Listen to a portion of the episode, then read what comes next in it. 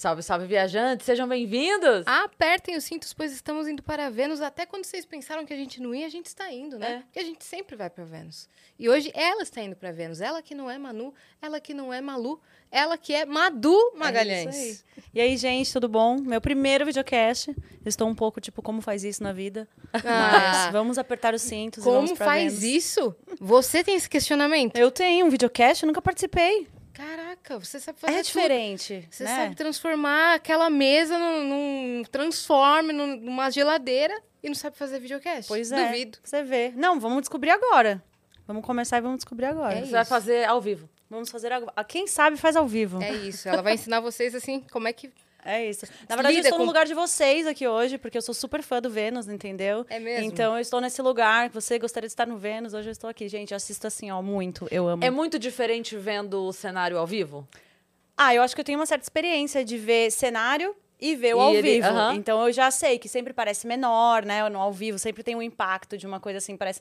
Como você não vê as bordas, né, na tela, Sim. sempre parece que é uma coisa mais ampla. Quando É. você chega, tem uma parede aqui, gente, uma parede aqui, e é tipo pequeno, entendeu? E é como nossa geral é lá, parece que é, que é enorme, que é muito comprido, né? Então, dá, dá essa impressão mesmo de grandeza. Mas é um estúdio Mas é bem legal, confortável. gente. Bem, bem bonito, bacana. Né? Até que é grande, né? Aí tem essa parte de trás ainda, que eu não sei se você viu. Aqui, ó. Que a galera nunca vê, mas olha aí, É. ó. Tem a parte de trás aqui. Que tá, Segredos. é, Segredos. tá bagunçada porque tá, acho que ficou aberto ali. Tá bagunçada porque a, a gente, tipo, coisa de patrocinador, essas coisas assim. Vai aí lá. é, A gente bota lá Recebidos, e tem nosso recebido. cantinho do café aqui também, mas é bem legal. Mas é isso, né? Bem-vinda. Muito obrigada. Vai, não, ela vai resolver ali, porque Ah, tá. desemendou. Ah, eu que desemendei tudo? Que bacana. Mas a Madu tá aqui, eu fico A tranquila. gente arruma, a gente Ela arruma. arruma, Ela arruma. Ela Eu olho faz... pra lá, eu olho pra cá, eu faço o quê, gente? Tem várias câmeras aqui. Você pode olhar, quando você for falar com o público, é aqui. Aqui. Mas com a gente. Oi, tudo bom? Com a gente. Tá é. bom. É que você, youtuber, tá acostumado a ir, a ir a fazendo e olhar E pra olhar- é, câmera. não, com aqui vocês não, aqui. aqui é fique com a gente, Então tá? tá bom, Não é perca o seu olhar com a câmera de lá, que não tem ninguém lá respondendo você. Tá bom. tá bom? Senão ela fica Beleza. falando aqui. Então, eu comecei quando É isso, tinha gente. 12 anos. É história. tipo documentário, né? Que a pessoa faz a pergunta e você tem que responder olhando pro nada. Dá uma agonia gravar assim, né? Dá, dá uma A pessoa agonia. fala. Sabe quando a pessoa te fala, ó, eu vou perguntar, não olha pra mim. Uhum. E Responde olhando assim. pra lá. E você fica assim, ai meu Deus, a pessoa tá aqui. Eu fixo o ponto ali e falo, ah, não sei o que, não sei o que. É, exato. É. É. agoniante gravar assim. Loucuras do audiovisual, né? É. Você é E quem, e quem nunca fez não sabe, né, dessas coisas, que tem essas sensações muito esquisitas, né? Tipo, É. de repente, ah, é, grava olhando pra lá, ou finge que tem tal coisa lá, É. ou como se tivesse. Como assim, gente? Como- Eu sou atriz, né? Tipo, então eu tenho um pouco essa, esse, esse jogo de cintura pra esse tipo de coisa, mas é uma coisa estranha. E muitas vezes É a pessoa. diferente. che- Você chega numa entrevista aleatória, sei lá, você vai num evento e aí pedem pra você, vira pra cá, faz não sei o quê, e você, tipo, gente, dá pra facilitar a minha vida? Senta aqui na minha frente, vamos conversar. É isso, só isso, tá É. ótimo. Né, então. Você já fez programa de TV também? Eu já fiz o Desengaveta na GNT, já fiz quadros, sempre com do it yourself. Mas antes de eu trabalhar com do it yourself, eu era atriz, né? Fui pro Rio, fazer a jornada da atriz, TV, essas coisas todas, fui fazer faculdade de teatro. E Registro na Globo. tudo isso, DRT, aquele Sim. negócio todo. Fiz oficina da malhação. Sério? coisas. Que massa! aham. Só que daí. Nem sei se eu poderia estar falando isso, mas vamos falar. É, ah, rolou uns papos, assim, durante o curso lá. Ah, e o seu canal no YouTube? Porque já tinha rolado o canal no YouTube, era pequeno ainda, tava começando. Mas, ah, e se o seu canal viesse pra dentro do G-Show? Eles estavam ali decidindo quem ia pro casting ou não e tal. E eu, tipo, como assim, gente? Não, jamais eu deixaria o meu canal no YouTube. Rolou um pouco esse papo meio em off, assim. Porque na época, a Globo, isso é 10 anos atrás, mais ou menos Uhum. sei lá, oito anos atrás, a Globo encarava como concorrência, eu acho, né? Então rolou esse Sim. papo, tipo, ou uma coisa ou outra, eu. É, realmente, Não dá. não vai tá dando. é. Uhum, Você já tava com um público Não sei se no ia ser meu papel ou não. não, Sei lá, mas rolou um papo assim. Sim. Se aí, você abriria a mão do canal. É, se eu levaria pra dentro, entendeu? É. Sim. É. É, então. Mas eu já ouvi eh, outras pessoas comentando isso. Dessa É. exigência do tipo assim, eh, ah, mas se você vier com a gente, você tem que abandonar a internet. A pessoa, não, não. É porque, tipo, quantas pessoas passam por essa jornada, né? Tipo, malhação ou outras novelas e acaba por ali, né? O seu canal no YouTube, querendo ou não, você vai e faz a sua carreira. É muito mais certo. É engraçado falar isso, né, hoje em dia, porque mas é, é uma coisa muito mais independente, muito mais certa do que você ficar dependendo de um convite, porque eu acho que o mundo do ator ainda é muito era muito mais, hoje um pouco Sim. mais livre nesse sentido, você vai fazendo suas coisas, você pode fazer seus conteúdos e mostrar o seu trabalho independente Sim. de alguém te escolher, né? Mas até então era muito dependente de um diretor dizer, ah, te escolho, enfim. Sim. Pra você é fazer que antes, meio que, ou você estava contratado de uma emissora, né? Se você fosse trabalhar com entretenimento. Ou era novela, ou apresentação de programa, ou qualquer coisa assim, mas ou você era contratado de uma emissora, ou você estava no limbo. Exato. Depois que a internet se tornou o, o- entretenimento que as pessoas procuram, É. que virou o hábito, aí perdeu-se a- a- ó, o poder absoluto. Então, se você não tem o poder absoluto, você também não tem o, o poder de argumento de tipo, não, então você Exato. larga tudo e vem comigo. Não, não largo tudo. Não largo, querido. Não, Se você não vai. quiser, vai. ser os dois. Se você não Exatamente. quiser, eu vou ficar lá. Sim. Mas eu acho que eles perceberam, né? Hoje eles Claro. usam, inclusive. Com certeza. muito- Muita gente Usam saiu. É, muita gente saiu da Globo pra fazer streaming. Filme, Uhum. série, o que for. É. E aí você pensa, "Não, pô, não vale a pena. Vale. Sim, Vale. com certeza. Ah, e principalmente por essa independência, né? Porque, tipo, eu tenho muito amigo ator e é um, um sobe e desce. Tipo, você tá lá no, na novela X, no, no programa X, você tá bombando. Depois você tá no limbo É. e você fica lá esperando e, tipo, você não consegue ter uma, uma vida estável. E né? o contrato da TV, ele prevê a sua geladeira, né? Que é o, o Previa, terror. né? N- n- você É diz no isso, sentido é. deles, deles bancarem enquanto você não tá no ar? É. Então, hoje em dia tem parece mais, que não, não tem, tem mais. mais. Hoje né? acabou É. a obra, acabou o contrato. É. Né? Porque, Gente, isso é muito porque louco. parou de ser vantagem financeira pra eles também. Mas até pra pessoa, a geladeira, embora possa parecer que, assim, talvez pra alguém que tem uma profissão que não goste, para que tem um emprego que não goste, ah, vou ganhar sem trabalhar, tá incrível. Mas pra gente não é incrível. Uhum. A gente quer estar ali, porque estar ali significa também seu rosto mais conhecido, você fazendo peça de teatro, você sendo chamado pra comercial, você sendo. Então pra gente não é vantagem Sim. pagar e ficar em casa. Gente da arte É. quer, precisa de projetos novos pra respirar. Senão vai ficar fazendo o quê? Entende? Exatamente. E aí a, a gente acaba ficando frustrado se não tem um novo pra gente pegar pra fazer. É, acho que a TV percebeu isso. Mas hoje em dia também a TV tá pegando pessoas da internet pra integrar Sim. elencos Sim. que antes eram só de pessoas da aham. TV, né? Sim. Então, estão colocando em, em novela algumas pessoas da internet, estão colocando... Inclusive, tem bastante discussões polêmicas sobre isso, né? É, você É. pode dar a sua opinião também como atriz e, É. e youtuber. Ah, eu acho que tempo. assim, se a pessoa une os dois talentos, tipo, se ela tem seguidores e é, tem um talento como atriz, como ator, acho show ser convidada. Agora, a pessoa só por ter seguidores, de repente a pessoa não tem talento, aí eu acho meio. Puta, tem uma galera. Que virou aí- uma peneira, né? É, Isso virou com uma certeza. peneira. Nossa, tem um monte de amigo, ator bom pra caramba, que, tipo, não consegue job porque ele fica Números. aquela coisa, o que vem primeiro, ovo ou galinha? Não tenho seguidor, não consigo trabalho, daí não consigo trabalho, daí não tenho seguidor. E aí Aham. fica um, um negócio, sabe? Sim. Mas eu acho isso, eu acho que, tipo, se a pessoa unir os dois talentos, é tudo bem. Ruim é quando, tipo, rola um convite que, mano, a pessoa nem é boa, sabe? Tipo, Sim. Aí fica meio, fica meio esquisito. Sim, e eu é acho que eles, ah, ah, de alguma forma, a TV também entendeu que a pessoa da internet não vai trazer o público da internet pra TV. Ah, é verdade. Ou ela faz um conteúdo com as pessoas de internet pra internet, como foi o projeto até que vocês fizeram, né? Que foi uma coisa assim. Isso. Vamos, ah, queremos fazer um projeto pra galera de internet, para a internet com a galera de internet. Ok, ótimo. Porque daí eu tô oferecendo pra esse público que eles conhecem. Mas não adianta querer, tipo, enfiar a goela abaixo da dona de casa que ainda assiste a sua novela. É porque, Ah, gente, sabe, vocês assistem. Ela quer ver o tipo, Tony Ramos. Vocês assistem TV, tipo, Eu não sem, ser, assisto. sem ser streaming? Algumas vezes. Muito pouco, É. assim. Então, tipo, não é o mesmo público. Não adianta Não dizer é. que aquela Eu pessoa mal vai se assisto o comunicar. streaming. Uhum. Você não assiste? Mal assisto. É, É muito mesmo? raro eu parar. É.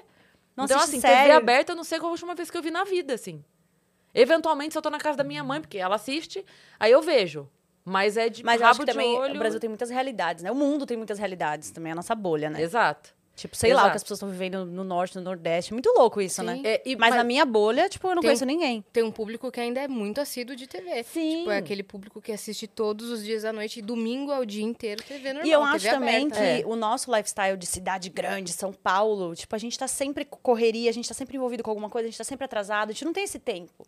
De repente, em cidades menores, que as pessoas têm É. outra relação com o tempo, aquela TV ligada, é uma companhia, Exato. tipo, é outra É. história, assim. É, não, então por isso que eu falei, assim, eu acho ótimo que se tenha os dois produtos. Uhum. Produz pra TV, produz pra internet. Só não, não acha que. Ah, eu vou pensar essa pessoa aqui porque ela é bombadíssima na internet. Vou fazer uma novela com o Whindersson, sabe? Assim. Uhum. Ele vai a, galera, público. Ele vai trazer público da internet pra TV. Não vai. Não, não vai. Não vai. Não vai.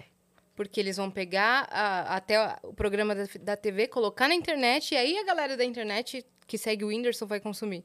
Exato. Uhum. É. Um Casimiro reagindo à novela do Whindersson, eles vão consumir. Ligar a TV, não. Sim. Olha que coisa doida. É isso. Né? Nossa, é muito doido isso, né? É muito doido. Eu não é sei como doido. é que vai e ficar como mudou rápido, anos. né, gente? Tipo é. assim, eu tava na internet quando o YouTube começou. Eu tava antes do Instagram. Tipo, eu comecei a produzir o meu conteúdo que hoje eu produzo, não tinha Instagram. E hoje, tipo, o Instagram é a plataforma que, sei lá, todas as empresas, tudo. É muito rápido, são é.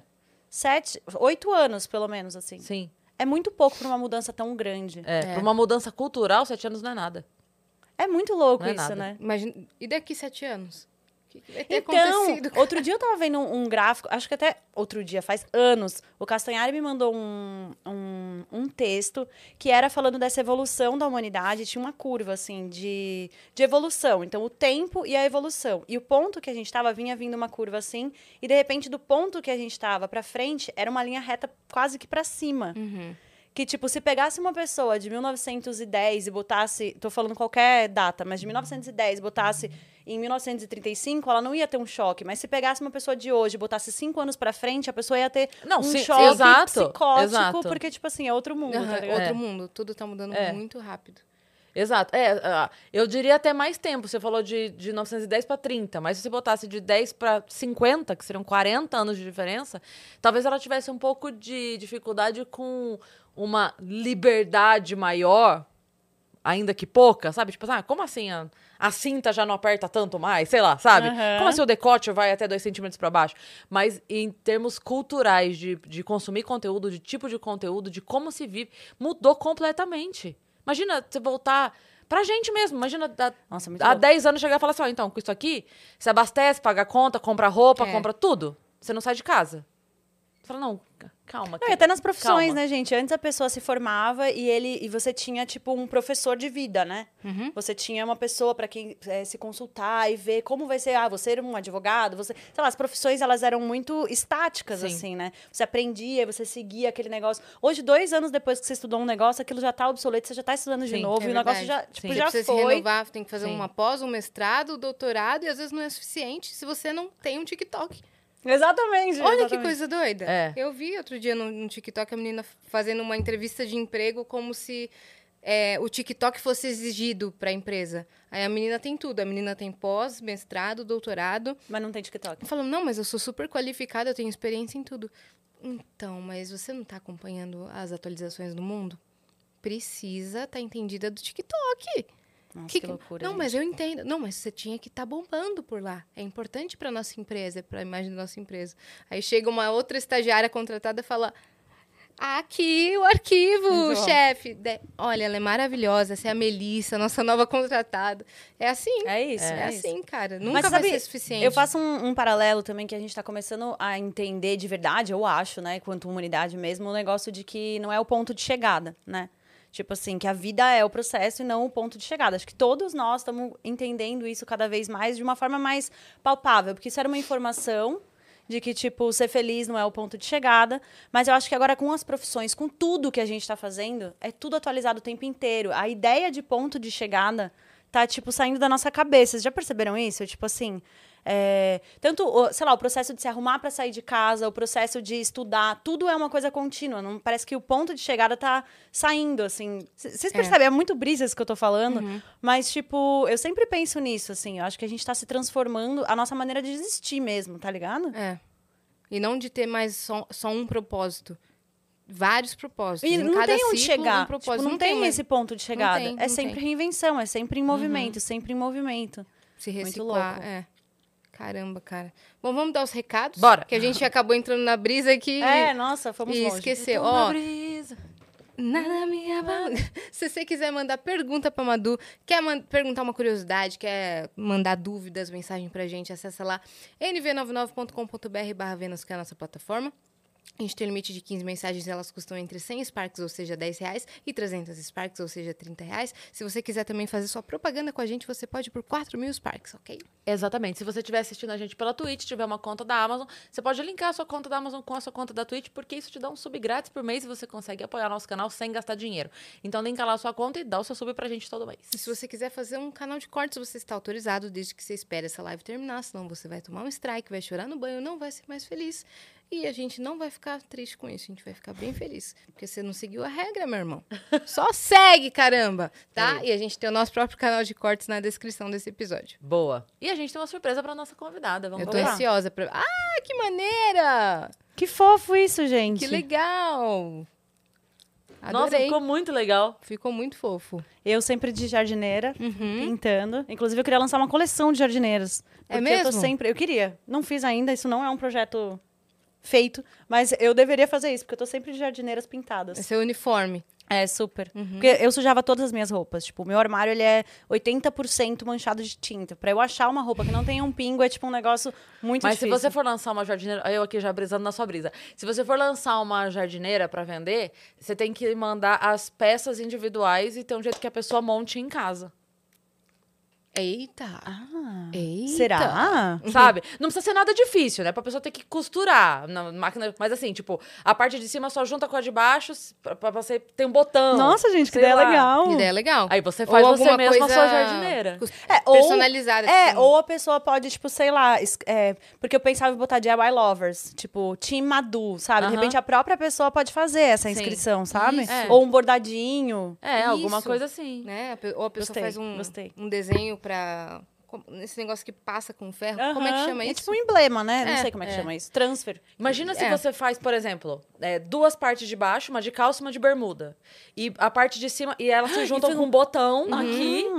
E aí a pessoa, a pessoa quiser usar de cima trançada atrás e não sei o quê. Sim. Ou. Gente, eu amei essas ideias. Sim. Muito bom, muito Porque daí obrigada. você, você monta você mesmo do jeito que você quer. Não, hoje eu quero bermuda. Tá bom, então você bota bermuda e a E parte você sabe de que cima- isso é uma questão, né? Tipo, a jardineira ser curta ou comprida. Porque no verão você morre com ela comprida. Comprida. Mas dependendo do job que você for fazer, mano, às vezes você vai mexer com uma serra que solta muita farpa, alguma coisa. É interessante você estar de, de calça comprida. Olha E é- ou você vai pintar. Não, tudo bem, e tá de legal, short, olha, então eu você tô, pode vi- eu tô viajando opções. muito aqui agora. Ela já começou. Não, já. acabou, acabou.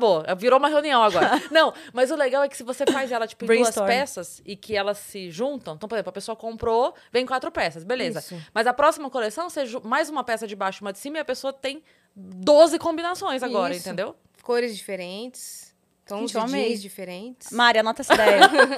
eu amei, ela tá anotando já. Ela amei, anotou. pronto. Pronto, aí. Faça você bola. mesma a sua jardineira. Arrasou, Esse é o arrasou. nosso emblema de hoje que a galera pode resgatar gratuitamente lá na plataforma com o código DANI, que é?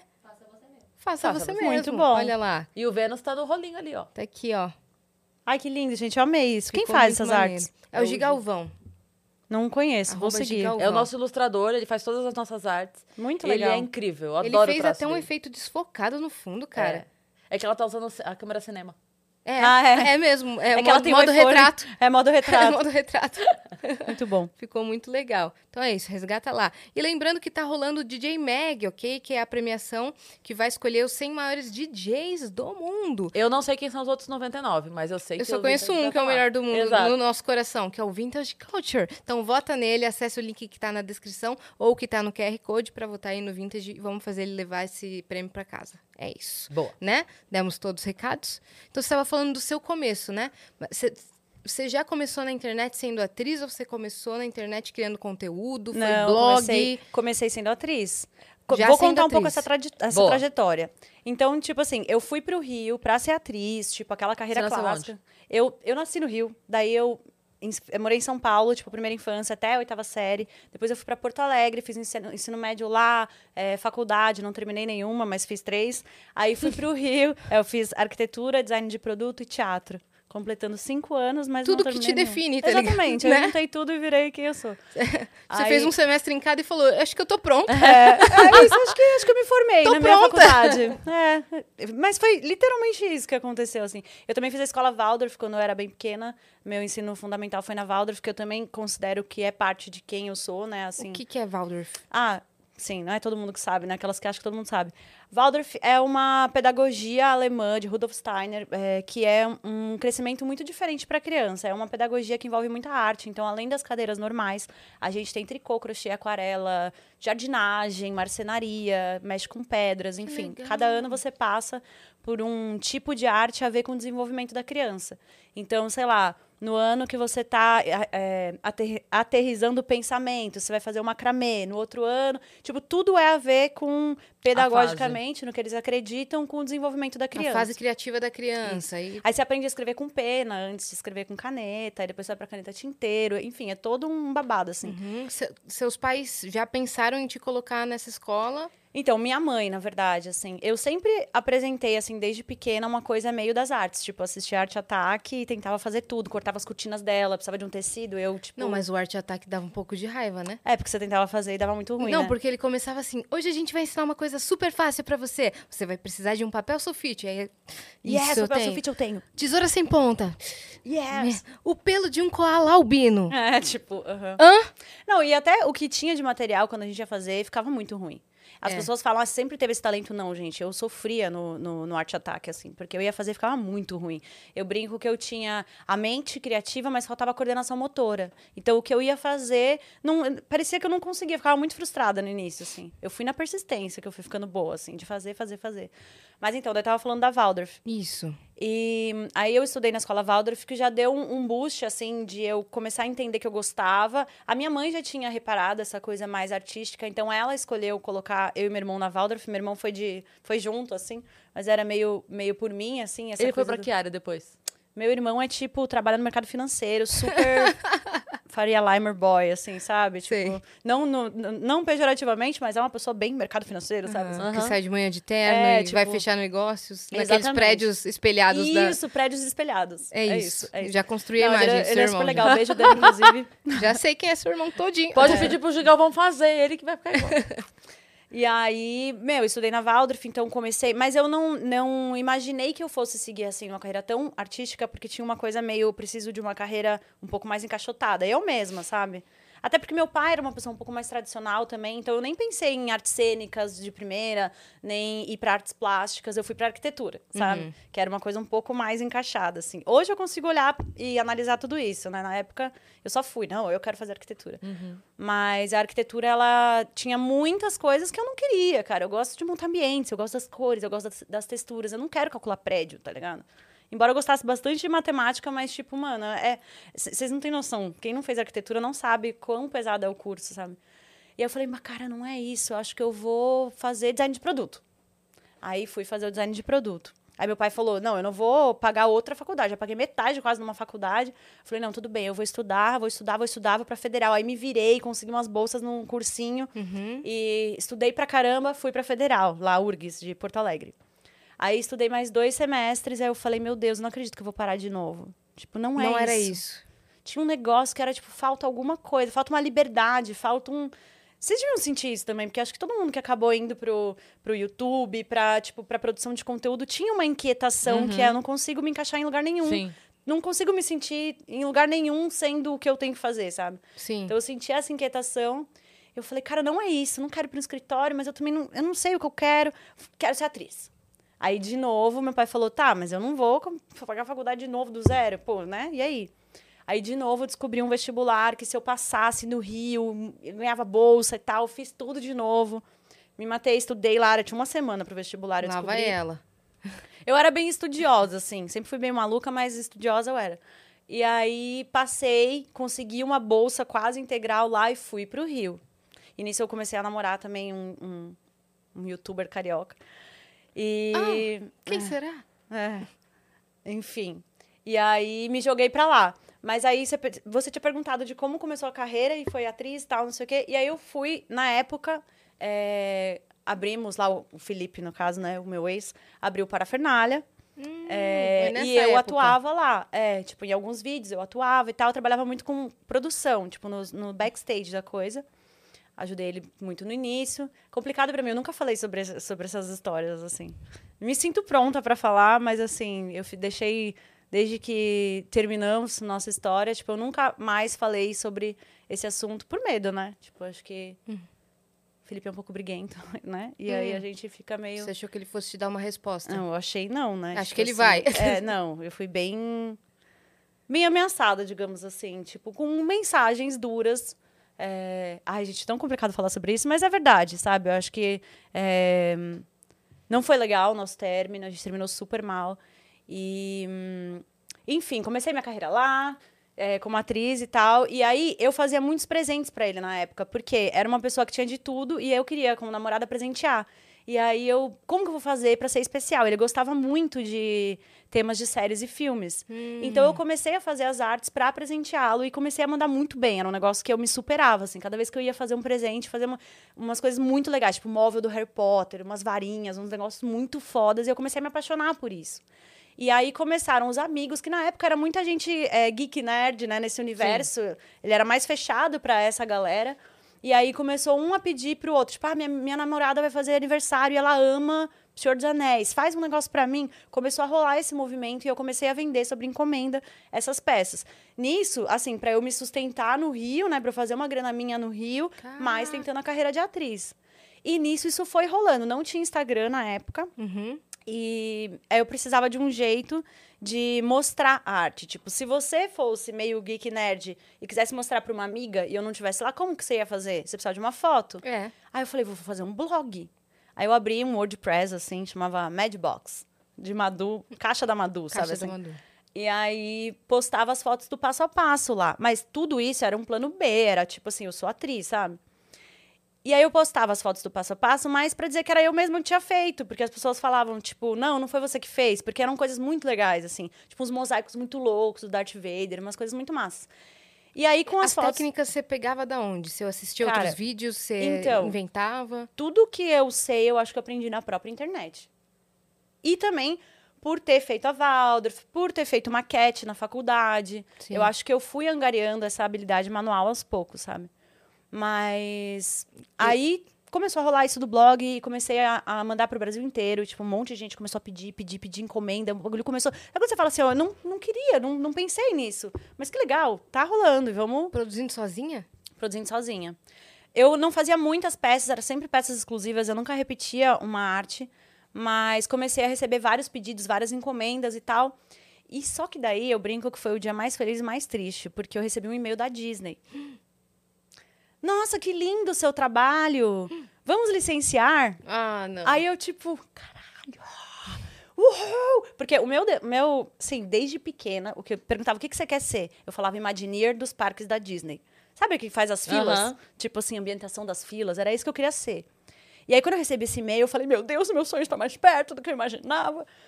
E só que, meu, era um cala-boca, na verdade, né? Era tipo assim, sim, você precisa fazer 70 mil peças né? Tipo assim, dessa mesa, para você poder fazer, uhum. você tem que uhum. fazer 150 mil unidades. É. Tipo, não é assim. Por isso que quando você falou, vamos licenciar, eu falei, ah, não. Quando é. chega um e-mail desse, não é um convite lindo. Pois é. É um, minha filha, tu tá vendendo. É, tipo, você não pode produtos. fazer isso. É. Não pode estar tá ganhando dinheiro com os nossos personagens. Eu nem passava isso pela minha cabeça na época.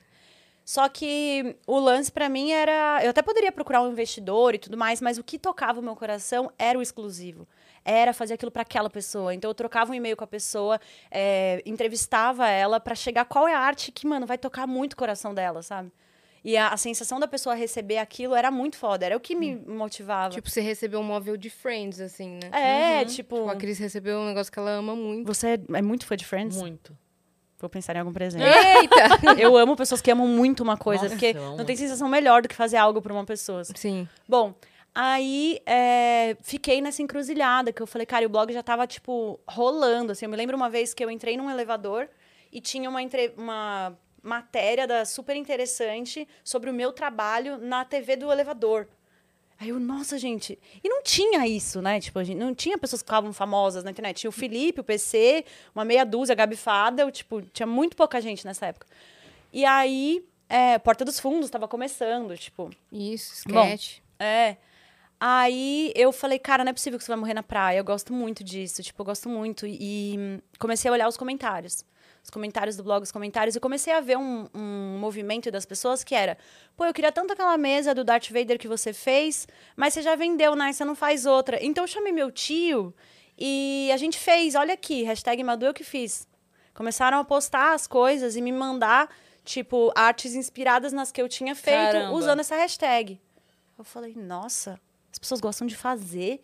E eu sofria muito pra vender cada arte, pra entregar cada arte. Ao mesmo tempo que era muito gostoso, era um filho que saía, era muito, era uma, uma relação difícil, assim. E eu falei, nossa, e se eu fizesse o conteúdo e ensinasse as pessoas, tipo assim, inspirasse a pessoa a fazer o dela na casa dela? É isso. E aí abri um canal de tutoriais. Na época só tinha maquiagem, basicamente, de tutorial. Não tinha esse mundo de coisas de decoração que tem hoje. Isso. E transformar objetos, né? É. E aí eu abri e foi tipo foi meio rápido assim, a coisa tipo desenrolou muito rápido. Eu acho que a força do- da temática geek, né, assim, na época me ajudou muito, o Felipe também me ajudou muito no início. É, várias pessoas, né, como os grandes youtubers eram, é, gostavam muito desses temas, vira e mexe também alguém postava. Então a coisa decolou assim, até que bem rápido. Às no vezes canal. uma bobagem, né? A pessoa tá fazendo vídeo, aparece atrás. Ah, o que é isso? Ah, então, quem fez foi. É, né? tipo, coisas assim. E aí foi isso. E logo em seguida veio o Instagram também. Aí comecei a publicar no Instagram, mas não vídeo, né? Meu forte sempre foi o YouTube. Tipo, por muitos e muitos anos era muito YouTube. Hoje sou bastante do Instagram também. E o TikTok, gente, eu tô tentando. É muita rede social ao mesmo tempo, gente. Pra alimentar, né? Vocês Muita já estão super no TikTok? Eu alimento lá, mas não é, não é todo Não é super. Super é não uma palavra super. muito forte. É, É. É que é muita rede social, né? É muita muita coisa. coisa. Eu acho que quem não produz conteúdo não tem noção do trabalho que dá. É. E da energia que você entrega nisso. E cada rede tem um perfil diferente, isso que é louco, né? É.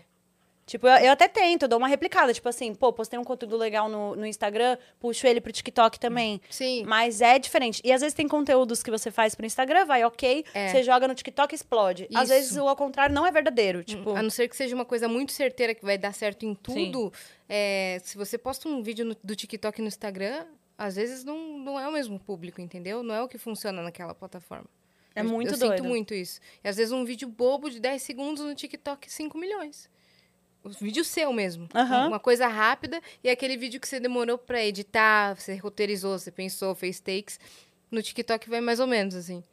Vai Gente, vocês não, vocês não se sentem assim, como produtoras de conteúdo, que não é uma profissão que parece que você nunca tá totalmente kit? Vocês sentem isso? Uhum. Tipo assim, sempre você poderia estar fazendo mais, É. sempre você fala, meu Deus, e se eu tivesse fazendo mais não sei o quê, mais não sei o que lá. Eu tenho a sensação, eu trabalho muito isso em terapia, assim, de falar, cara, tá, eu vou ter que estabelecer o que que é o ok.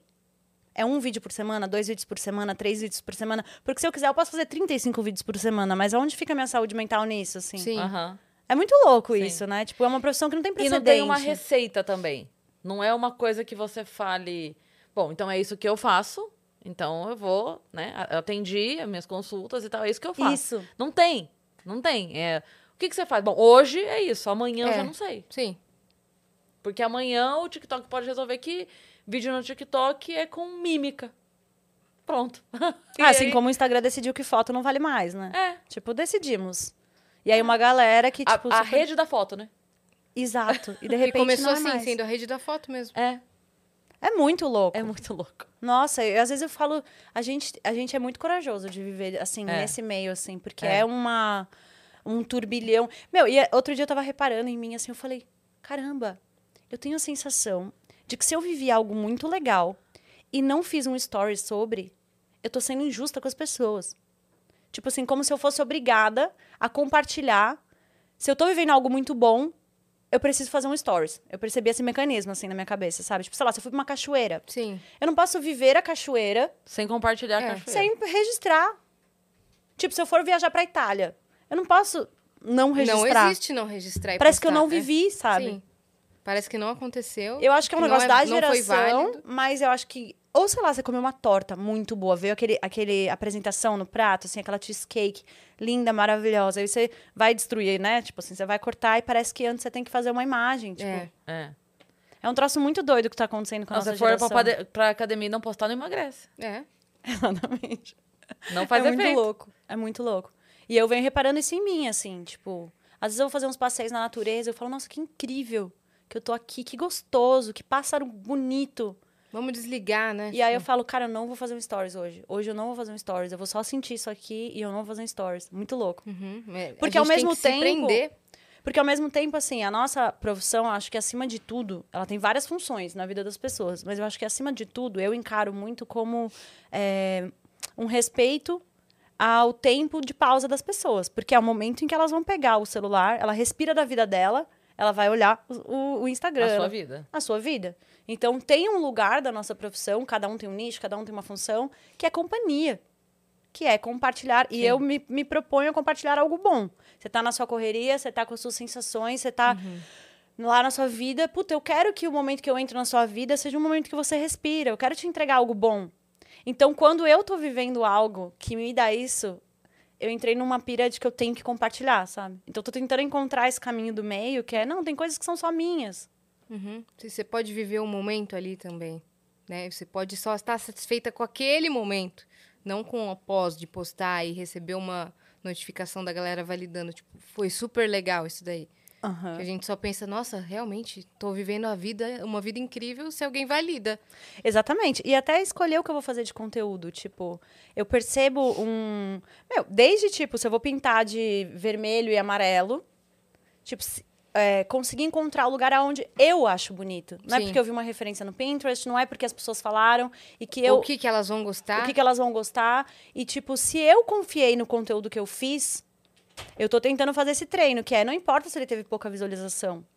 Eu tenho que fazer o que eu acho, uhum, sabe? Uhum. Tipo, pô, porque senão a gente tá a gente tá alimentando um mercado, a gente tá tentando sair de uma bo de um de um looping e alimentando o próprio looping. Eu falei é. sobre isso esses dias, que é tipo, a gente quer falar, eu fiz uma sketch que eu falo assim, putz, eu tô querendo sair da coisa do corpo, o formato do corpo importa, eu tô querendo é, trazer essa ideia de tipo, mano, vamos, vamos foda-se o formato do corpo, foda-se essa porra. Mas aí quando vê, eu mesma tô postando, assim, meio inconsciente, tô postando um stories e vendo qual foi o biscoito do meu corpo, entendeu o que eu tô falando? Tipo, Sim. Tipo, tem uma intenção minha mesmo. Sim. E eu fico observando e falando assim, cara, eu vou ter que tomar decisões de tipo, se, se a gente é influenciador, né? Se a gente está aqui para tentar trazer algo novo, tomar decisões reais dentro de mim. Que é tipo, eu não vou fazer o conteúdo que bomba, eu vou fazer o conteúdo que eu acredito e que uhum. passa uma coisa que eu quero passar, sabe? Uhum. Então, às vezes, eu vejo que eu fui fazer uma arte, eu tive que ter muita coragem para fazer aquilo. Tipo, que eu, eu, será que tá bonito, será que tá feio, será que não sei o que, você fica nesse processo mental.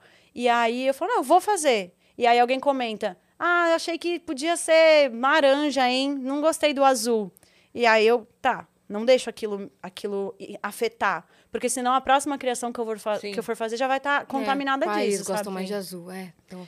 E aí você não. vai perdendo sua liberdade, é. sabe? Tipo... Fala assim, pinta aí na sua casa de azul. Então. A gente falou isso com o Banguela ontem por Foi. outra coisa. Sim. Né? Com nós de, de, de produzir alguma coisa, de fazer alguma coisa, que ele falou, eu consigo hoje filtrar comentários que são é, críticas, ok, tipo, ok, eu, eu, consegui entender que essa pessoa me trouxe uma informação diferente, um olhar diferente, do, ah, eu acho que poderia ser assim. Sim, então, mas aí eu acho que não poderia. Sim. Eu Porque eu acho que poderia né? ser é. assim, já não é uma crítica... É diferenciar do... opinião pessoal, Isso. gosto da é. crítica mesmo, do toque, de falar, ó o laranja ficou legal, mas para essa cor precisa de um tom mais frio, então o azul seria show, uhum. né? Para esse é. objeto. Ficaria na sua sala um azul melhor. Isso é uma coisa, agora... É, se, for, se a pessoa Eu gosto, não uma... gosto de laranja, eu gosto de azul. É. Tipo assim, eu gosto da mesa, aqui no podcast. É. O Vênus tem que ter mesa. Porque se é uma informação Isso assim, é uma assim, voltando, pessoal. é, voltando no negócio da cor. Se a pessoa falasse, por exemplo, assim para você, é, poxa, é, eu estudo cores, e o símbolo do azul, junto com não sei o quê, é tal coisa. Ela te traria uma informação de por que ela tá achando aquilo. E aí você pode considerar ou não. Ah, tá, tudo bem. É que eu não tava nem pensando na mensagem que ia passar essa cor. Eu só pensei em combinar com o meu lustre. Uhum. Pronto, você teve o seu motivo, ela deu a, a, o conteúdo dela. Beleza. Mas eu prefiro laranja? Ah, então tá bom. Olha que loucura. Show. Mas mesmo, mesmo, tipo, eu fico pensando, né? Tipo, mesmo que tenha, uh, nesse exemplo, que a pessoa vem com o, o significado da cor, não sei Sim. o que, não sei o que lá. Aonde tá o lugar em que a gente pergunta, o que eu tô sentindo? Vou fazer. -huh. Sim, sim. Parece sim. que a gente tá sempre procurando uma estrada, um negócio, uma explicação, não sei o quê. Nanana. Outro dia, eu, fomos pra um papo mega Hare Krishna, mas assim, tipo, outro dia eu tava percebendo, eu, eu botei uma música e eu comecei a dançar. Na verdade, eu comecei a movimentar o corpo, a sentir aquela energia e movimentar o corpo. E aí eu percebi, nossa, eu tenho muitas regras. Tipo, quando eu faço assim, parece bailarina. Quando eu faço na minha própria cabeça. Tipo, eu percebi que a minha movimentação, tipo, O que é dançar? O primeiro que dançou. Uhum. O primeiro que dançou não tinha dança. Ele movimentou com uma música, sei lá. E a gente perdeu isso. Tudo que a gente vai fazer é estruturado em um pensamento anterior. Tipo, Sim. como que sou eu agora sentindo? Como que sou eu faz... Eu não sei, é muito sutil, mas é uma experimentação que eu, assim, vou fazer um quadro. E aí eu vejo que tem muitas coisas na frente antes de eu vou pegar esse tecido aqui e vou fazer. Tem tipo, será que isso é bonito? Será que não sei o quê? Será que não sei o que lá? Será que isso é arte moderna? Será que isso é arte abstrata? Será que. Tem um monte de arquivo. Tem referências na que sua pra cabeça. você conseguir achar o cara, foda-se, eu quero fazer isso aqui, ó. Fá. Eu acho bonito ou eu não acho bonito? Sabe? Uhum. Essa liberdade, assim, dançar, gente. Faça esse exercício. Gente, faz isso. Bota uma música e percebe o quanto você não consegue mexer sem pensar, comparar, não sei o quê. Tipo, só mexe. Uhum. E às vezes pode ser tipo a Phoebe correndo, sabe? Por que, que não pode fazer isso, sabe? Pode. A gente foi pe- perdendo uma espontaneidade, assim, se encaixando. Que, sei lá, eu particularmente tô muito em busca disso, assim, De se sabe? esvaziar Esvaziar, foda-se, foda-se. e não sabe? pensar em absolutamente nada. Deixar fluir. Sentir, assim, né? sentir. A gente perdeu esse contato com o sentir, sabe? Uhum. Eu tô muito nesse caminho, assim, de, de tentar encontrar em tudo que eu for fazer. tudo, né? Tipo, desde. Vou comer agora? Tô com fome? Ou é porque é meio-dia? Sabe? Tipo, qualquer coisa que eu vou fazer, eu tô tentando ir nessa busca, assim, do. Deixa eu sentir o que eu quero fazer. E será que laranja combina com roxo? E será que. Me experimentar, sabe?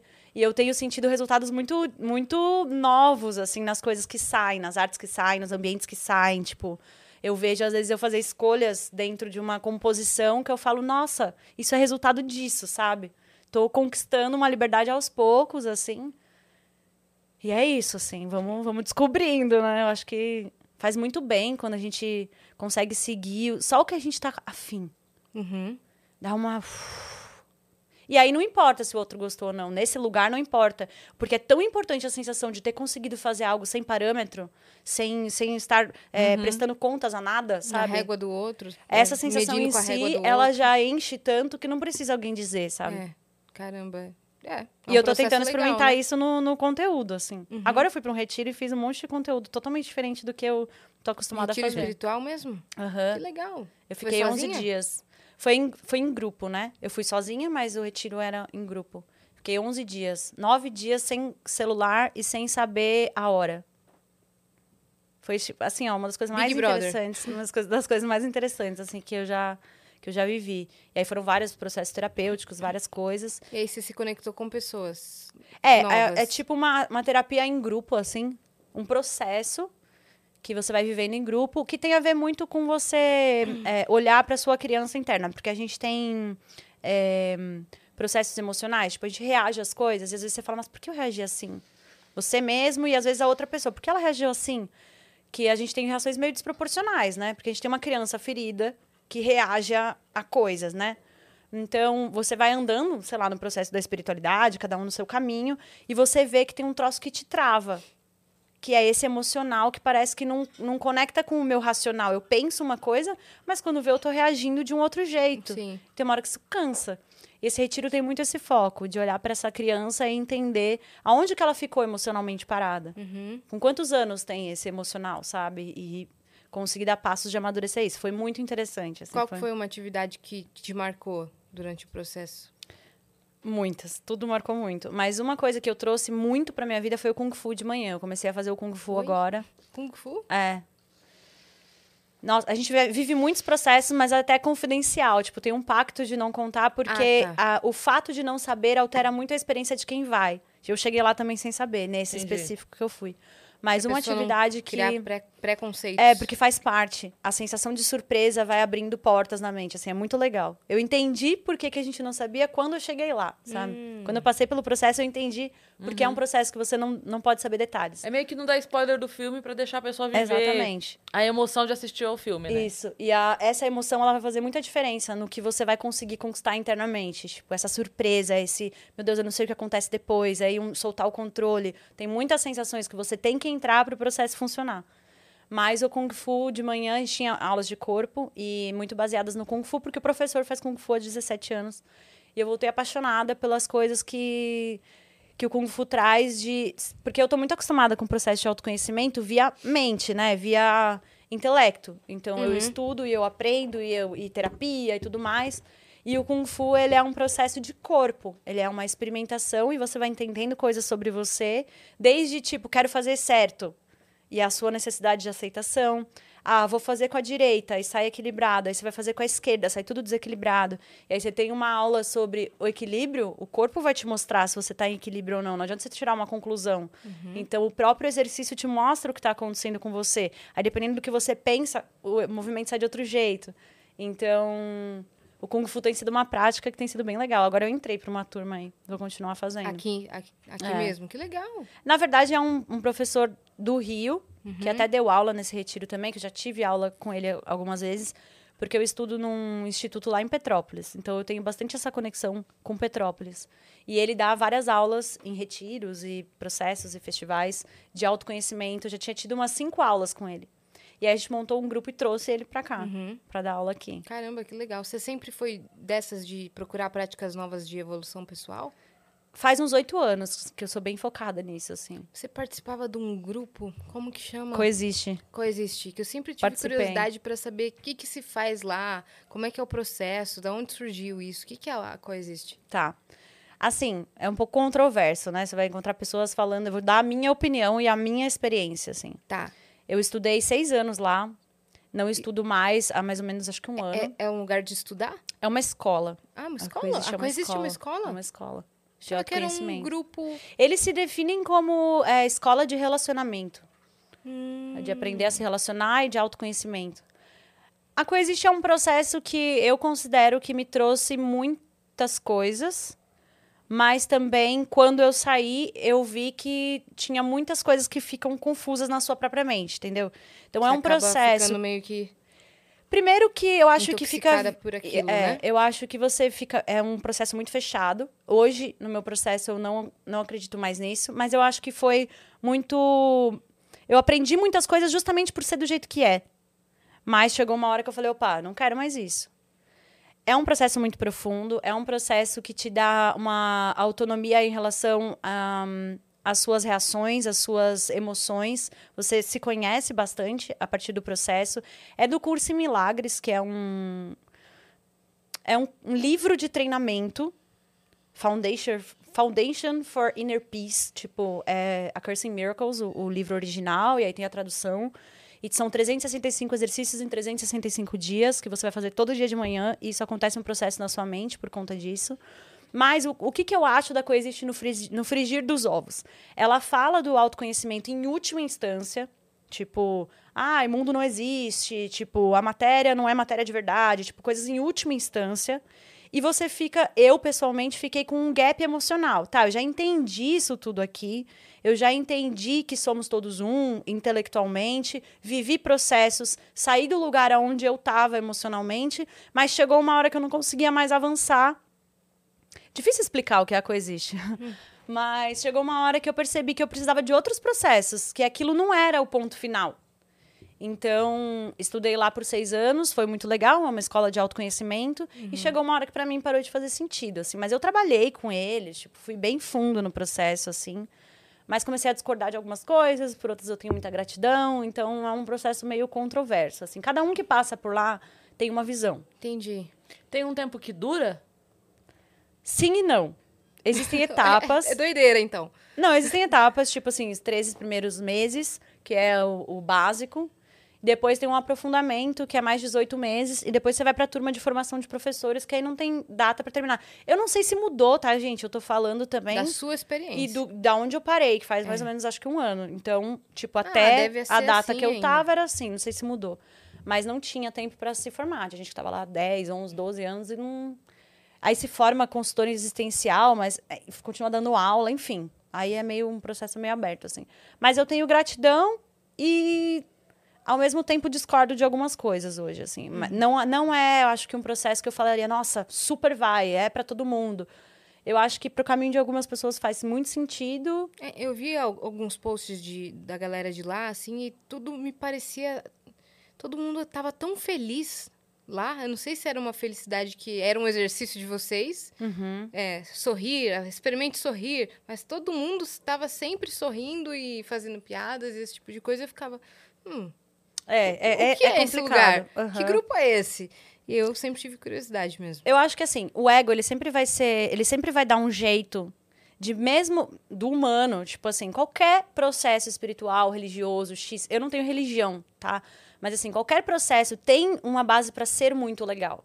Mas são humanos envolvidos. Exato. Então sempre vai ter a pessoa é, fingindo para si mesma que tá vivendo. Sempre vai ter é, o ego fazendo uma, um- um- qualquer religião, qualquer coisa. Então acho que lá não é diferente, sabe? A gente experimentou muitas sensações incríveis. Assim como eu acho que na igreja as pessoas têm um contato com Deus e sentem coisas incríveis, assim como eu acho que na mesquita, assim como eu acho que nos ashrams, assim, o contato com Deus, ele é uma coisa muito potente, ele é uma coisa muito confortante. É, e essa experiência, ela é tida em vários lugares, de várias formas. Deus é um só, para mim, né? Isso é o que eu acredito. Então, todas as religiões estão bebendo no mesmo Deus, no fim das contas. Essa sensação de gratidão, essa sensação de felicidade, ela é encontrada no seu encontro com a sua espiritualidade, seja ela qual for. Só que daí tem um processo do ego de é manter, como se O tivesse jeito vivendo como eu tô aquilo. procurando é mais certo que o teu, né? Isso. Isso é uma coisa que acontece em todos os Exato. lugares e lá também não é diferente. É. Então, no fim, você acaba numa sensação de superioridade. Tipo, eu tenho um caminho, deixa eu te convencer do meu caminho, Sim. deixa eu te trazer pro meu caminho. Sim. Entendi. Então, eu acho que no fim, o- a questão é o humano, não é a base. Eu também Não é acho. a escola, não é a religião, é, é, né? E E eu, a- particularmente, tenho medo. Por mim. Eu não gosto de dar a ninguém nenhum poder sobre a minha vida nesse sentido, sabe? Uhum. E como eu tenho Deus como pai, eu não dou a ninguém o poder do intermédio. O papo é Aham, reto, é direto. aham. Eu falo com ele diretão aqui, se ele é meu pai. Não de- Sim. eu não preciso de procuração pra falar com meu pai. Exato. Então, Só não- que isso você sabe que se você vive assim e consegue ter esse contato também, e aí é- entre o que eu acredito, é que você já conquistou isso numa vida anterior.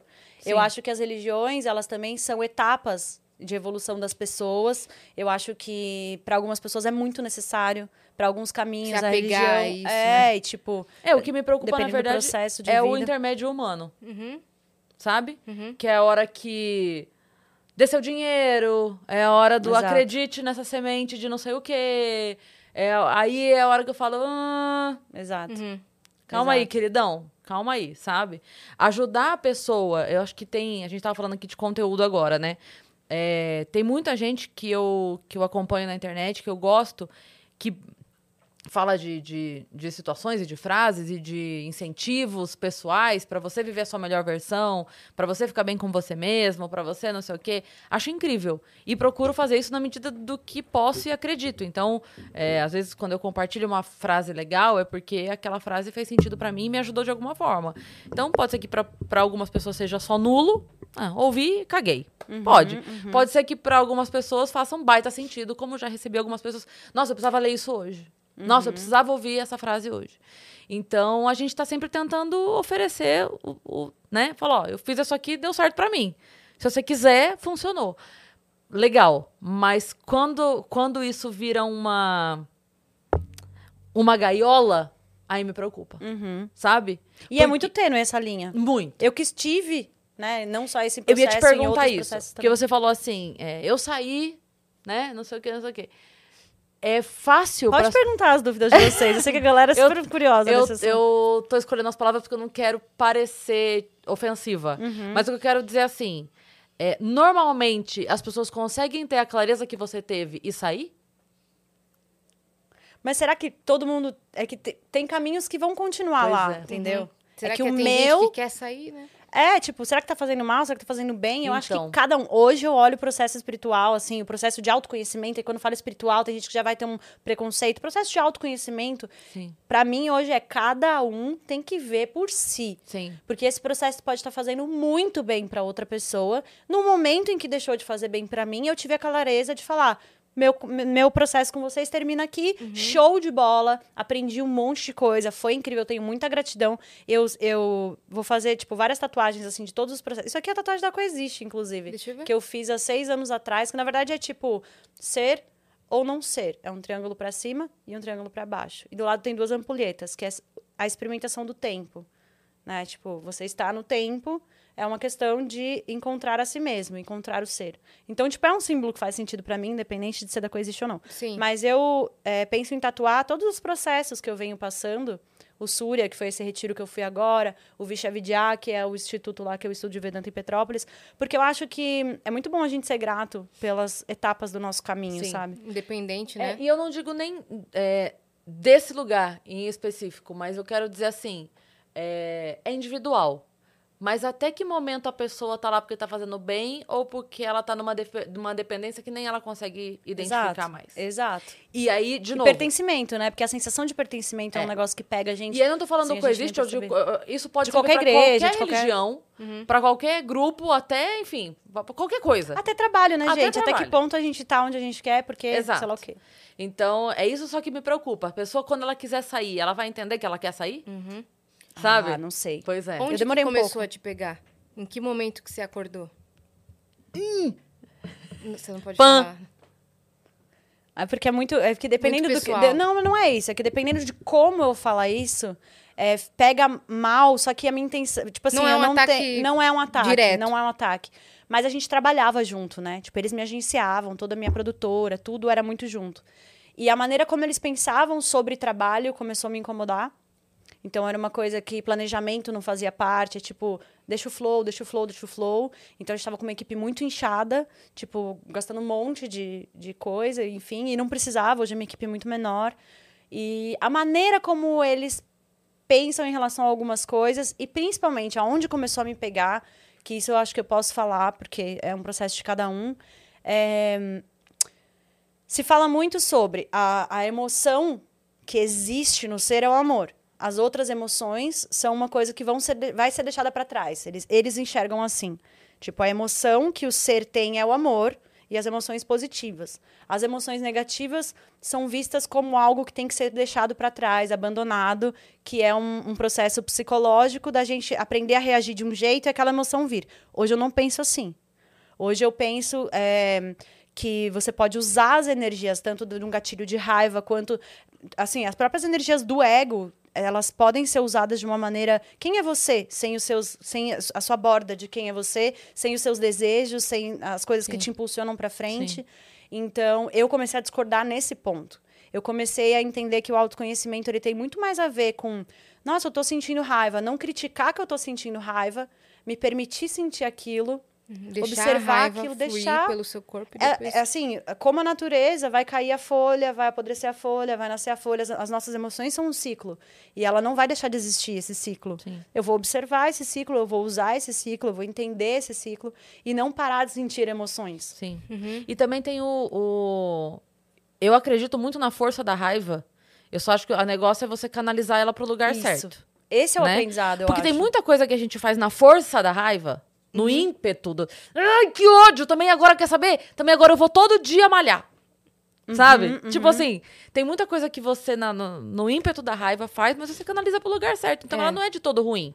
É, ela Se não- você souber Quer saber, trabalhar. agora eu vou entregar essa merda bem feita, só pra tá- perfeita. Tá, é. jogando a cara desse filho da puta que eu Sim. faço esse relatório direito. Aham. Porra, tá bom, você fez um ótimo Ok, relatório, não é. fez? Eu acho que Pronto. o aprendizado é você, você canalizar ela sem é, causar danos, nem a você, nem a terceiros. Sim. Sim.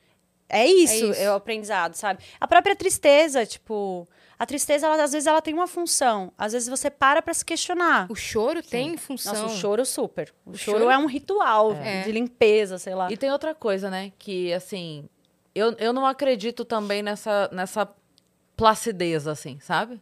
Nessa mornidão. Acho que ninguém vive na mornidão. Não tem como. É, é- Cara, o, o, o desenho que faz o batimento cardíaco é pra cima e pra baixo. Quando fica reto é porque você morreu. A mornidão é vegetação. É nada. É nada. Se eu não fico muito feliz, não fico muito triste, eu tô o quê? Uhum.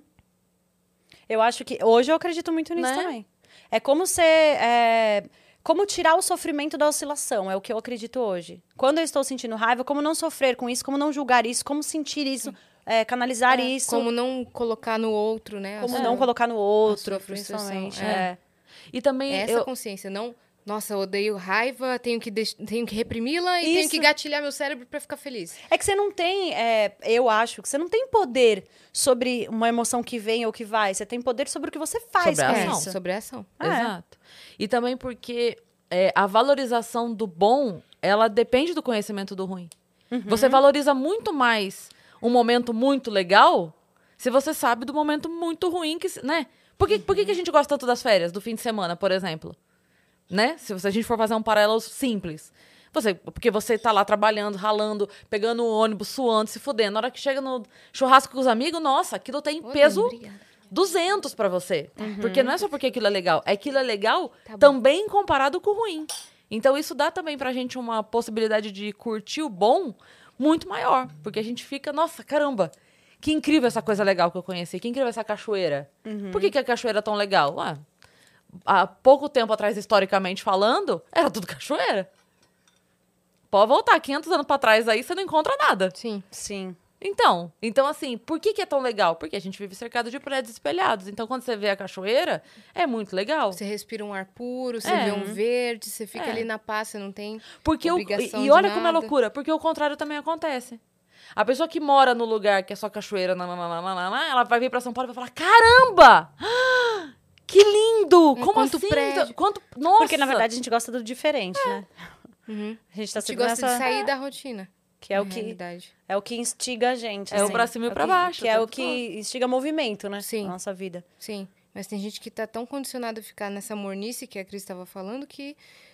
Quando, que a vida dá um jeito de colocar de surpresa numa situação que vai tirar da zona de conforto. E a- aí a pessoa pira. A vida faz isso. A vida faz é isso. Mas, então, e é muito louco, porque eu acho que, assim, é, todo mundo da espiritualidade, as religiões, tá tentando explicar algo que viu. O primeiro, né? Tipo assim, o Jesus, o, sei lá, o, Buda, a- os primeiros estão tentando explicar algo que viu. Uhum. E aí tem o entendimento de quem ouviu o que o outro tentou dizer. Uhum. Então, tipo assim, vocês falaram agora essa coisa do, do altos e baixos e tal. Entender o que está sendo dito e a busca por. Ah, então o que me faz feliz é a monidão, não é a monidão? Tem que ser de cada um. É. Sim. Tipo, você tá falando, putz, eu acredito que a oscilação é importante. Uhum. De repente eu vou falar, putz, eu tenho investigações sobre isso. Mas não ficar numa mentalidade de colonizador, tipo, eu te digo o que, O que eu vale pra- vi e você. é, e a gente vai chegar num consenso. Não tem que chegar Pra num todo consenso. mundo seguir, sim. né? Exatamente. Um consenso pra todo tem mundo. que ser uma experimentação. Acho que todo mundo vai entender isso. Sei lá. É. Tipo, tem que ser uma experimentação de cada um com o seu processo. E a gente tem que parar com essa história de um tá certo, um tá errado.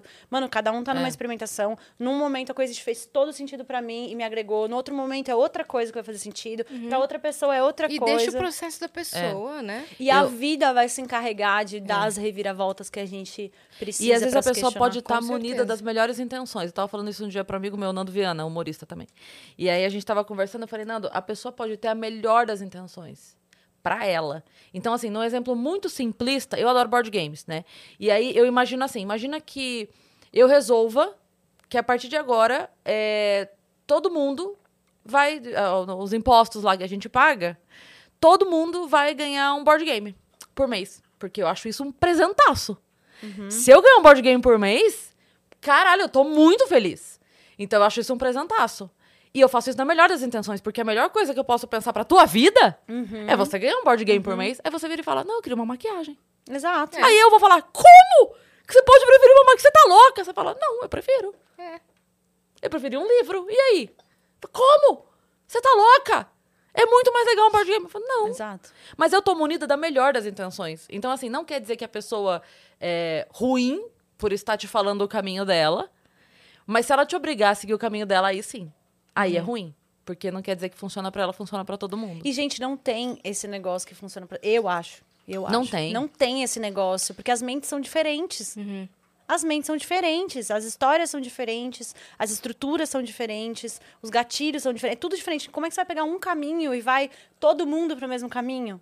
Não, são coisas paralelas que vão, vão andando. Eu até acho que, sei lá, talvez o ponto final da humanidade seja um entendimento comum. Mas a gente está longe desse ponto, entendeu? Tipo, são muitas ramificações que tem que ir indo e cada um entendendo o que entendeu, cada um indo, usando o que se faz bem. E eu acho que o que te- na minha visão, o que tem que ser incentivado é isso. Pergunte ao seu coração. Veja o que te faz bem. Como Sim. é para você. E, de repente, você pode usar ferramentas. Você pode se juntar a um grupo, você pode se juntar a uma religião, você pode se juntar a um processo de autoconhecimento.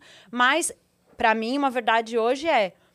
Nunca acho que aquilo é a última coisa que você vai encontrar. Sim. Tipo, se mantenha aberto se aquele aprendizado acabou e você vai para um novo, uhum. que foi o que eu fiz. Você assim. pode mudar a sua cabeça Isso. completamente de novo. E você pode precisar de outra coisa em outro trecho. É, é tipo, sei lá, do, do São Paulo, Rio, Total. na Dutra. Você vai precisar de uma velocidade X, de um tipo de carro X. De repente, no Acre, na, na estrada de terra, você vai precisar de um outro tipo de carro. Na Transamazônica. É outra ferramenta. Sim. Então, tipo, eu nem acho que elas que as coisas competem, nem é. acho são momentos diferentes. No entendeu? momento do seu caminho, você precisou daquilo ali. No outro é. momento, você vai precisar de outra coisa.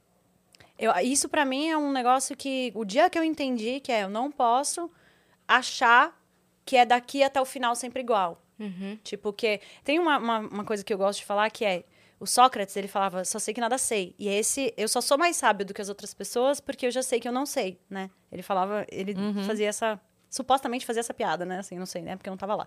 Mas tem essa máxima do Sócrates. E se eu sei que aquele caminho é, então como é que eu vou receber o que eu não sei? Eu estou partindo de uma premissa que é. Então hoje eu me permito ficar muito no lugar de não sei. Eu vou olhar de novo hoje. Esse livro faz sentido? Isso aqui é uma verdade? Deixa eu ver de novo. Porque eu tenho que partir do lugar que eu não sei. Porque se eu já sei, eu não tenho como receber uma coisa nova entendeu? Então, a cada momento, principalmente a cada seis meses, hoje em dia, eu dou uma parada real e falo, tá, tô com várias verdades na cabeça. Tô achando que sei um monte de coisa, tô indicando livros que eu acho que são super não sei o quê, uhum. mas deixa eu ver de novo. Cadê o meu não sei? Tô achando que sei pra caralho. E a, o ego também pega a gente muito na arrogância. Daqui a pouco a gente tá, sabe, chona da vida, né? Então, nossa mente é bem tricky nesse sentido. Uhum. E eu uhum. fico tentando ir pra esse lugar de Ai, esse lugar jovem, que eu chamo, esse lugar jovem, não sei mesmo, tipo, não sei. E eu quero descobrir mais, e se eu não esvaziar meu copo, não dá, tá ligado? Então, em viagem também, você quer experimentar isso? De novas experiências e de autoconhecimento? Assim, o autoconhecimento, ele é, tipo, um, uma grande parte da minha vida hoje, assim. Tipo, eu tenho uma sede por isso, assim, uma... mas ao mesmo tempo uma coisa divertida, sabe? É muito divertido para mim, assim.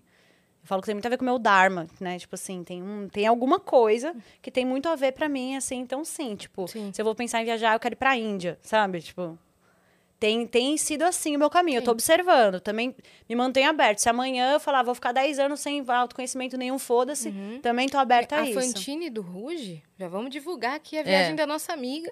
É a Fantine do Ruge tá, vai fazer uma, uma viagem pra Índia em é grupo. É mesmo? E vai levar um grupo, inclusive pra... É, um curso de meditação. Que legal! É. Um curso de meditação de uma técnica super é, diferenciada lá. E ela vai para a Índia. Então, que legal, eu quero esse link para um grupo Com um grupo de professores e mestres Isso. e tal. Pessoas realmente entendidas. E ela também é, é formada, ela é apta a, a ensinar a meditação e tudo mais. Quero saber, de repente eu até vou, imagina. Então, ela falou que ela fez e mudou a vida dela. Mudou a vida dela. Nossa, muito legal. Então Quero já estou divulgando aí né? E, em relação a, ao seu círculo social, você sentiu que depois que você começou a trabalhar com internet e acumular pessoas que te seguem, na sua vida pessoal você foi ficando com poucas pessoas ao seu redor? De verdade? É um paradoxo, As de verdade? Né? É bem um paradoxo. Acho que passei por várias fases, né? São 10 anos quase, então passei por várias fases. Eu acho que. Não, porque no começo você começa a fazer um network incrível. Uhul. É, meu Deus, sou muito popular né? Dentro é, e fora é, das Aquela redes. popularidade que você sempre quis a vida inteira, nunca teve, aí você teve quando você foi na internet, né? Tipo, eu senti um pouco isso, assim, quando eu comecei. É, eu mudei de cidade no meio do caminho, né? Então, tipo, eu tinha ido para o Rio, morava com o Felipe, tinha o círculo social que era Daniel Cury, essa galera parafernália, tá total. Sim. Beijo, tinha, Daniel. Assim, beijo, é, Daniel. Beijo, Daniel. É, tinha esse, esse círculo mais que eu fiz junto lá. Então, quando eu vim para São Paulo, foi meio que um recomeço, mas eu já tinha morado aqui na adolescência. Então, resgatei alguns amigos antigos, mas aí eles vêm com outro olhar, né? Você não é mais a fulana da sexta série B, você é agora a fulana de tal, né? Então, eu passei por um tempo de hum, achar um pouco difícil entender quem é meu amigo de verdade ou é porque eu tô no hype. Eu fiquei, sabe, você fica meio desconfiado um tempo, você fica meio, ai meu Deus. É, Fiz muito esse rolê hype, e baladas e festas e camarotes e não sei o quê, super vazio no fim das contas. Então, é, fiz muitos amigos de balada nessa época. Aí depois logo entrei na Coexiste, aí vira um mundo, seus amigos são todos lá e não sei Caramba. o quê. E quando eu saí, eu me senti, uou, wow, quem são, né, tipo, os meus amigos. Eu tipo... olhava pro, ao redor assim, só tem eu. Só tem eu. Mas aí resgatei amizades antigas e hum, muito louco, porque eu tenho um amigo em especial, Lucas Teixeira, inclusive, se vocês estiverem assistindo, é nós. Abraço, que Lucas a gente, Teixeira. ele também estudou lá, ele também depois teve que olhar muitas coisas e que a gente começou a conversar muito sobre o que é amizade. O que é amizade? E discutir isso assim, sabe? O que eu espero de uma amizade, o que você espera de uma amizade? E a gente começou a construir um nível de amizade muito diferente do que eu já tinha experimentado antes. Então, eu não sei se eu não tinha amigos, tipo assim, as pessoas. É, não que eu não tinha amigos, gente, tinha amigos normal, mas assim, hoje eu tenho relações profundas. E foi a partir de um determinado momento em que eu comecei a questionar o, sobre o que, que, eram as minhas amizades, o que eu queria ser na vida das pessoas, é, que importância eu queria ter no dia delas e tudo mais. E a, a, partir da nossa relação, a gente começou a construir isso. E aí eu vi os amigos que eu tinha não foram para esse nível mais, tipo, mais profundo mesmo, assim, de amizade, de uhum. poder contar mesmo um de com o outro. Lá, tipo, né? não importa o que você fez, eu tô aqui ou pra puxar sua orelha pra estar do seu lado. E vamos indo. Vamos, ou as duas coisas. Ou as duas coisas ao mesmo Juntas, tempo. É. é. Porque eu posso puxar a tua orelha e ainda assim, tá bom, já que você fez essa merda, uhum. vamos junto resolver agora. Exatamente. Né? Então eu tenho questionado muito o que é amizade. A galera do ciclo da Coexiste, tipo, tenho, eu tenho muito carinho, mas não foram pessoas que ficaram. Que Hoje estou fazendo novas amizades, estou próxima de pessoas muito. Eu mudei muito, então os meus ciclos também mudaram muito. Hoje estou perto de muitas pessoas que questionam as mesmas coisas que eu, assim. A Bruna Frog, inclusive, se estiver assistindo também, está muito próxima. É, pessoa. Você cara, é amiga da Marina Olasco? Muito amiga da Marina Olasco, Esté Moia. Eu senti que vocês têm uma, uma energia parecida. É, assim. A gente é super amiga, super. Hum. Esses papos, tudo também. Adoro. É, quando é. ela veio aqui, ela, ela tava um pouco nessas piras também. Ela Hoje... contou coisas parecidas, assim, de, de jornada de autoconhecimento e tal. Eu senti que vocês poderiam ser amigas. É, a gente é super, super ligada, assim eu acho que poucos, mas muito profundos, sabe? Tipo, não sou mais aquela pessoa de. Porque antes eu tinha, tipo, muitos amigos, tipo, 50 amigos, meio amigos. Hoje eu tenho, sei lá, mano, dá pra contar em duas mãos no máximo, assim, bons amigos, uhum. sabe? É... E tá tudo bem, né? Nossa, tá muito melhor. Muito né? melhor. Muito melhor. Com é. certeza. Eu ia falar da Mari que é, eu acho ela tão calma. Uma ela... aura tão paz, é assim. doce, né? É, tão doce. doce, que às vezes é, eu passo o Instagram dela e aí sempre é um momento de. E aí, às vezes, eu tô na correria e eu pulo pra não ver, porque eu vou me acalmar. Uhum. Eu não posso não naquela posso, hora. Eu pulo o é. Instagram dela pra eu não me acalmar. Falo, não. Mas depois eu volto. Agora não dá. No momento agora... que eu quiser me acalmar, eu volto. É isso. Porque é sempre assim. tipo, respirei. É. Leveza, Exato, né? Exato, é. Bem legal. É muito legal. Mas isso da amizade é muito curioso, porque é, eu não sei se com a idade e com as coisas que a gente vai aprendendo, né? Porque, obviamente, a gente vai cada vez mais passando por situações na vida e tal. Mas uma coisa que demorou para eu entender, eu acho que demorou assim, já tem algum tempo que eu entendi, mas eu acho que se eu tivesse entendido antes, teria sofrido menos em muitas relações de amizade. Que a pessoa é, não te dá tudo o que você quer, não quer dizer que não seja o máximo dela. E às vezes ela pode estar tá te dando o máximo dela. E você não tá valorizando porque não é exatamente o que você queria. Nossa, em todas as relações, né? Todas, é. Mas às vezes, tipo, é, tem, tem o. É, aquele livro que fala sobre as linguagens do amor, uhum, sabe? Uhum. A gente tava as conversando disso outro dia. Amor, né? É. E, e tem gente que se comunica diferente. E, e, e vai ser assim, porque aquilo para aquela pessoa é incrível. Embora para você não seja tanto. Você, tá, puxa, eu queria tanto que ela me dissesse que ela gosta de mim. E ela não disse. É, não disse, mas quando você ficou doente, ela foi na tua casa todo dia levar sopa. Uhum. Mas ela não falou nenhuma vez que gostava de você. É, não falou mesmo. Mas ela foi todo dia te levar sopa. Para ela, o ato de serviço vale mais do que Sim. a palavra. Para você, a palavra uhum. vale mais que o ato de serviço. Se ela tivesse mandado uma mensagem falando, eu tô torcendo por você, te amo, valia mais do que ela ir todo dia levar sopa. Mas ela não sabia disso. Sim. E, e, é um treino para nós também ampliar o nosso receptor. Tipo assim, eu só aceito é, ler como amor tal Isso. e tal coisa. Uhum. Então é muito legal a gente fazer esse exercício de tipo, deixa eu observar o que tá. Porque a gente não vê. Tipo, minha mãe, por exemplo, tem muito esse negócio de cuidar muito quando tá doente. Uhum. Eu não percebia isso. Era, tipo, uma coisa que eu não captava. Hoje eu olho e falo, nossa, ela não precisava fazer isso. Olha que foda que ela foi fazer. Sabe? Tipo, Minha mãe também. amigos que se comunicam Sim. do amor de outra forma. E a gente se, per- se permite, ao invés de ter três receptores, digamos assim, amplia para sete, para oito. É. E você vai estar percebendo muito mais vezes por semana ou por Sim. dia É. atos legais, né? É, na amizade eu sou muito mais tempo de qualidade do que, do que palavras de afirmação ou atos, atos de serviço. Não, atos de serviço eu também sou, porque eu fico o tempo todo querendo servir. Mas tempo de qualidade é o que pega pra mim. Eu não sou uma amiga online muito boa. Eu sou uma Você amiga. não responde. a não Mari também muito. não. Não? Nossa, a Olha Mari, aí. eu, sempre, eu, eu mando mensagem, aí eu mando mensagem de novo e falo, então, só pra subir minha mensagem. Então, e só- ela fala, amiga, é assim mesmo. É, é Mas difícil que ser às amiga vezes de ela foi na casa de campo É, é. compor e passou três meses, tá ligado? Mas Ela tem- é assim. Mas tem uma quando coisa fala, a pessoa super celular, carinhosa. Ah. Que eu também percebi a mesma coisa. Uma, essa falha minha. Que às vezes eu deixo os amigos sem resposta, às vezes eu. Mas eu parei pra prestar atenção numa coisa. O celular, pra mim, ele tá diretamente ligado ao trabalho. É. Uhum. E tá muito difícil eu me divertir de uma maneira leve no celular. Uhum. Eu quero tomar um café com a minha amiga. É isso aí. Eu não quero assim. ficar no celular com a minha amiga, porque quando eu tô no celular, aqui com ela, conversando, eu- eu tô aqui falando com ela. Apita outra mensagem. Ai, data de show, peraí. Sim. Uhum. E aí, aquilo, aquele momento pra mim, ele não é 100% legal.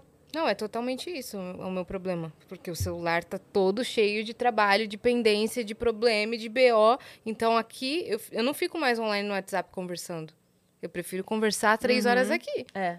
É, até porque se Entendeu? você tá ali e vem uma notificação, ativa uma área mesmo da sua cabeça, Que né? você não quer naquela você hora. Não quer, e aí já abre um monte de. Ai, puta, tem que não sei o que. Lá, lá, lá, lá, tipo, É. Sim. Daí você, dá aquilo que a gente falou, daí você já se sente em dívida, porque você vai estar sempre atrasada com algum trabalho. Sempre vai estar. Tá. Sempre. Não tem a sensação de Nossa. kit na nossa profissão. Ontem. Não tem. Não tem. Não a hora tem. que a gente acabou o Se episódio. você quer ser influenciador, esqueça a sensação de kit na sua vida, galera. É, Você não vai esqueça, tá, você não vai tá. conteúdo- Você nunca não vai tem essa sensação. esticar todos os Nunca. itens da Eu falo- sua semana. Nunca. Eu falo assim que co- eu não consigo entender essa matemática, porque eu acordo tendo oito coisas pra fazer, faço 12 e quando eu vou dormir faltam sete. O que, que aconteceu? O que, que aconteceu?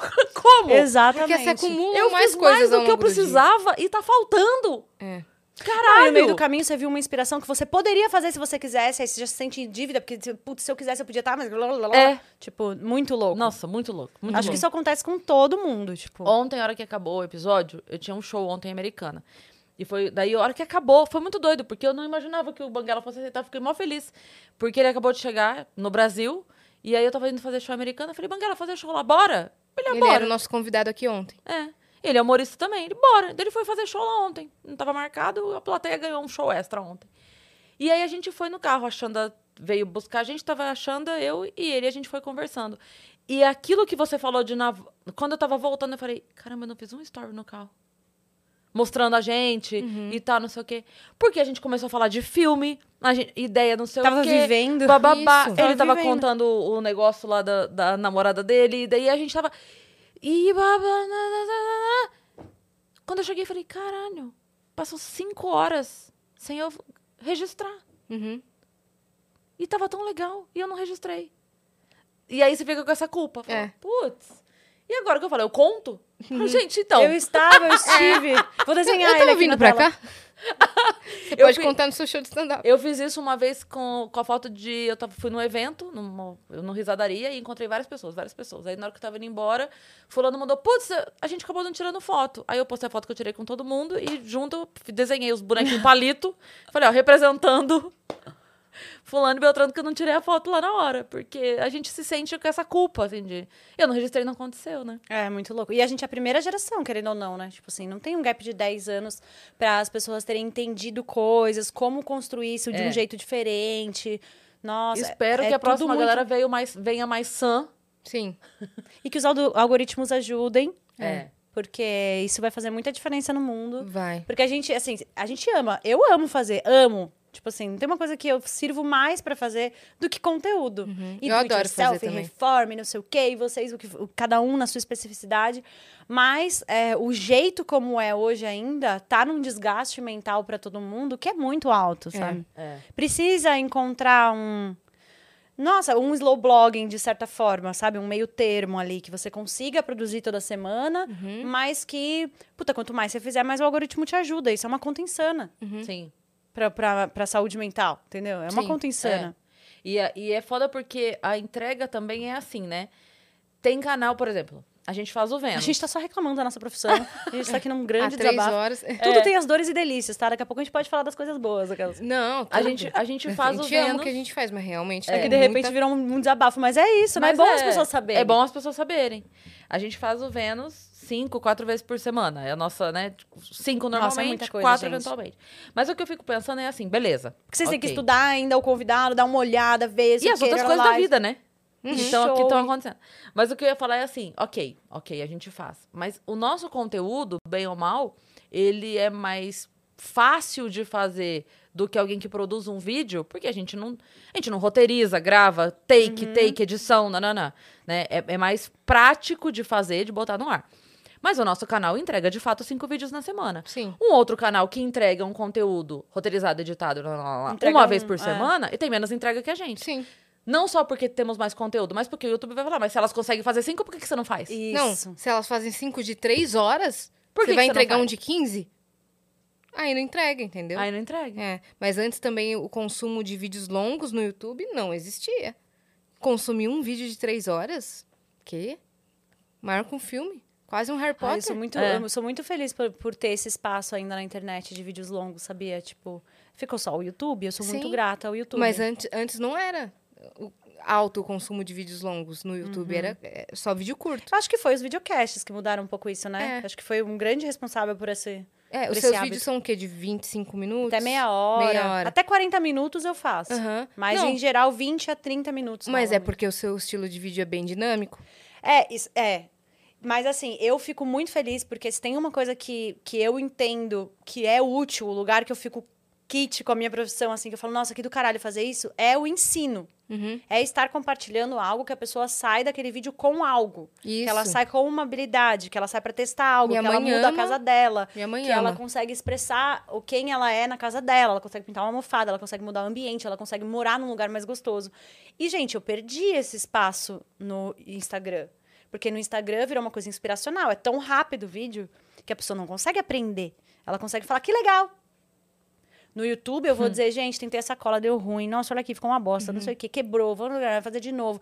Tive uma ideia, vou misturar maisena. Mistura maisena, ficou bom, ficou ruim. Tenta mais não sei o quê. não, não. Esse processo de... No Instagram, parece que eu sou perfeito em fazer tudo. É, No Instagram é assim, tum, tum, tum. tipo, tum, tudo parece tum. que eu sei fazer muito. É. No YouTube tem os processos, as coisas quebram, eu me machuco no meio e, é. e, e conto. Ai, que saco, a gente não aguenta mais martelar isso aqui. Isso tá no YouTube. No Instagram tá tipo, tu, tu, tu, pronto, olha que perfeito, maravilhoso, mudei a sala inteira. Uhum.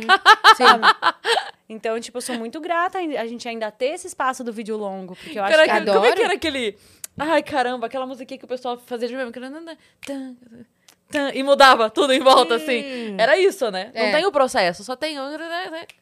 Aí Virou como a pessoa vai saber como você fez pra se inspirar, né? No Instagram não tem esse espaço. E, e- e parece realmente que a gente é um, sei lá, fala um super-herói aí. Sei lá, o É, a Mulher Maravilha. A Mulher Maravilha das ideias. É, Não, aham. é um processo de construção, sabe? Tipo, ali no YouTube fica mais claro. eu sou a isso. Mulher Maravilha do processo. É, É, aí eu então. acho, aí eu pego um take, gente, eu tava voltando da academia, passei numa caçamba, achei esse tonel. Uhum. Então vamos usar esse tonel pra fazer alguma coisa. No Instagram tá tipo tonel.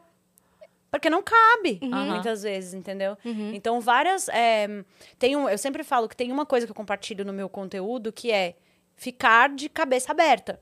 Circular na vida de cabeça aberta vai fazer você angariar coisas. Se você dirigir olhando pra rua, você vai achar. Co eu acho móveis em qualquer bairro. Minha Por mãe quê? acha Porque eu tô com a cabeça nisso. É que nem placa de aluga-se.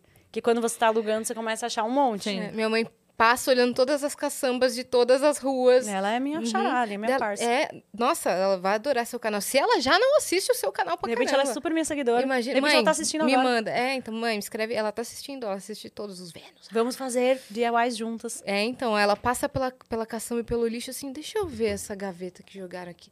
Nossa, tá nova. Eu Nossa, se eu pessoa. virar assim e pintar... Pode virar um nicho de parede. É, minha mãe faz isso. E se eu colocar divisórias, pode virar uma super é, caixa de bijuteria, assim, um lugar pra Uhum. colocar as bijuterias. Que legal. Você já viu aquele? Eu gosto muito do Home and Health.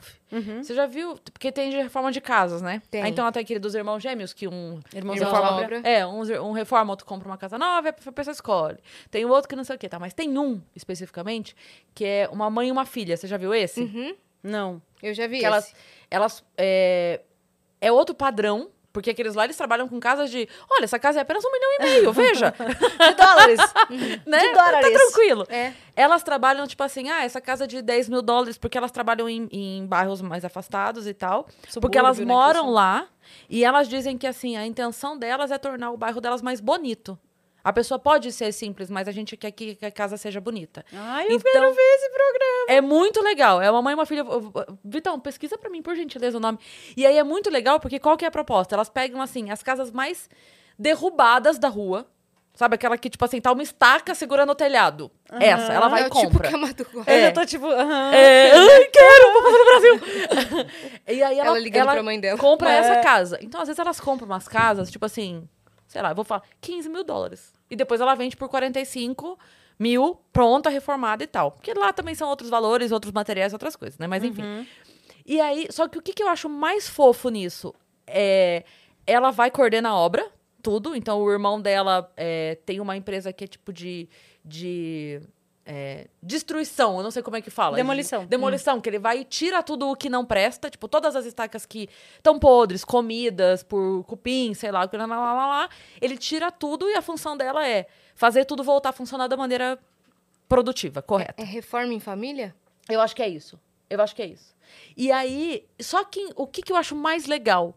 A mãe, enquanto tudo isso está acontecendo, ela cuida também de outras partes da reforma, mas a atenção dela é pegar alguma coisa da casa velha, enquanto está velha, e transformar essa uma coisa em alguma coisa para casa nova. Então, às vezes, pode ser que a, a- o aí, coisa Madu. da janela não serve mais como coisa da janela. vir uma mesa. Mas vira um quadro, vira uma moldura de quadro.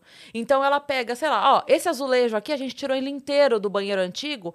Ele, esse azulejo aqui não combinava com a, com a coisa da casa nova. Mas como um quadrinho para decorar o novo banheiro, a gente pintou o banheiro numa, numa cor que combina e botou ele não sei o quê. Então assim, ela sempre tem esse olhar de, olha, peguei isso aqui Uhum. que era um símbolo da casa e agora virou tal coisa. E aí sempre no final da obra ela mostra. Ai, Sabe? gente, muito legal. Amei, eu quero Nossa, assistir tudo. legal. É tem- muito legal. Tem, tem no... Qual é o streaming que tem isso, será? É, Discovery Plus, deve Discovery ser. Plus. É, assistir. É, É porque porque deve ser normalmente você assina o É o Prime, É né? doido. Não, não é pra você achar nada, não. Shh, quieto. É, você assina, tipo, a sua TV por assinatura, net, vivo, claro, sei lá. E normalmente tem, né? Ah, na TV a cabo, né? É. Não, mas esse daí tem na Discovery. Plus. Tá, que eu- vou assistir muito. muito Eu acho, assim, pra mim é que tem muito a ver comigo, né? Então, tipo assim, meu olho brilha, porque eu acho que essa coisa de é, olhar para as coisas com outro olhar, enxergar outras coisas naquilo que ninguém mais vê valor, é um negócio que eu acho me transformou, né? Conf- Conforme eu fui fazendo isso, foi me transformando. Tipo, tanto de olhar para as minhas emoções, de olhar para as coisas, de olhar para de olhar para rua, a- parece que tem um fluxo as coisas, ou de repente um amigo, ai, tem na casa da minha avó, não sei o quê, e dá para não sei o quê. Tem um fluxo que acontece quando você para de olhar para as coisas como lixo. Eu não sei É. explicar direito. Mas eu recebo muitos depoimentos da galera que me tudo, segue. né? É, você aprende. Eu, eu chamo de mente de solução. Aí, de É, repente, você tá é de numa, numa reunião criativa. e o briefing é mega difícil, o cliente é mega chato, não sei o quê, mas você tá acostumado a pensar desse jeito. E você encontra uma saída. Tipo, parece que acontece um negócio mesmo na mente, sabe? Então, eu acho muito legal. Eu levo muito propósito do meu canal nesse lugar, porque eu acho que conforme eu vou compartilhando esses conteúdos e eu tenho esses feedbacks, de rolar isso com a mente, com a minha mente, em primeiro lugar, sou eu que tô Sim. fazendo, e com as pessoas, sabe? Eu acho isso muito legal. Outro dia eu tava vendo, não lembro quem era, tinha um, um, um pensador, alguém falando, e é uma coisa que eu falo muito também, que é, tipo, a ideia de lixo tinha que sair da nossa mente. Porque, tipo, não existe lixo. Tudo vai para algum lugar. Qualquer coisa, tipo, não cai do planeta. Tipo, uhum. está no planeta.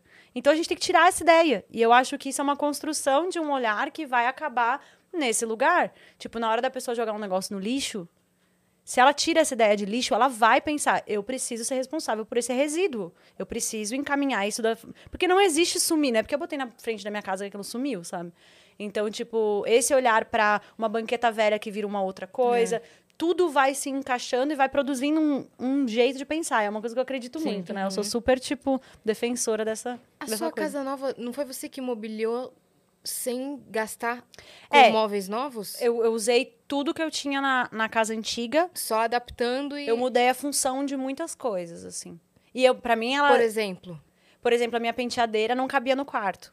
Ela tinha sido uma penteadeira que eu fiz com uma caixa de faqueiro, que era da minha mãe. Caixa de faqueiro de prata, lembra que as pessoas que tinham bonito. assim? É, e aí aquela madeira bem boa, assim. Tinha 30 anos, minha mãe falou: Meu, eu me mudei para um apartamento menor. Aliás, várias coisas ela me deu, assim, tipo, faz alguma coisa, porque tá na família há 30 anos e eu não quero desfazer. Aí eu peguei aquela caixa de faqueiro e fiz uma penteadeira. Botei espelho de camarim, botei pé palito e tal, e transformei. E ela foi minha penteadeira por muito tempo. Aí depois eu mudei a decoração do meu quarto, ela era azul e rosa. Uhum. Aí eu mudei a decoração do meu quarto, pintei para uma paleta borro. E aí quando eu mudei para essa casa, não tinha espaço, porque é tudo móvel planejado e tal. Eu falei, cara, mas eu quero muito usar essa penteadeira.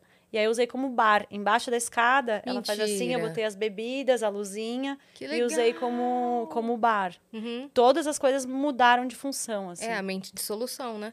Inclusive, fala da, da Casa Nova, do processo da Casa Nova. Então, me mudei recentemente. É, tô ainda entendendo o que, que eu vou fazer de estilo e tudo mais. Muitas das coisas, por exemplo, meu sofá. Meu sofá é um sofá amarelo. Tipo assim, se você tem esse sofá aqui na sua casa, com cachorro, com vida e tudo, porque isso aqui é um estúdio. Isso aqui não dura, né? É. Então, tipo, meu sofá... Se fosse gato, então, pior ainda, é, né? Provavelmente vai ser a próxima coisa que eu vou fazer. Eu vou pintar o meu sofá. E aí, a partir disso, eu vou ver como vai ser o estilo da sala. Que, que cor que ficar, enfim. Então, eu tô nesse processo de começar a definir estilos. Ela tá toda pronta, toda montada, tá tudo ok.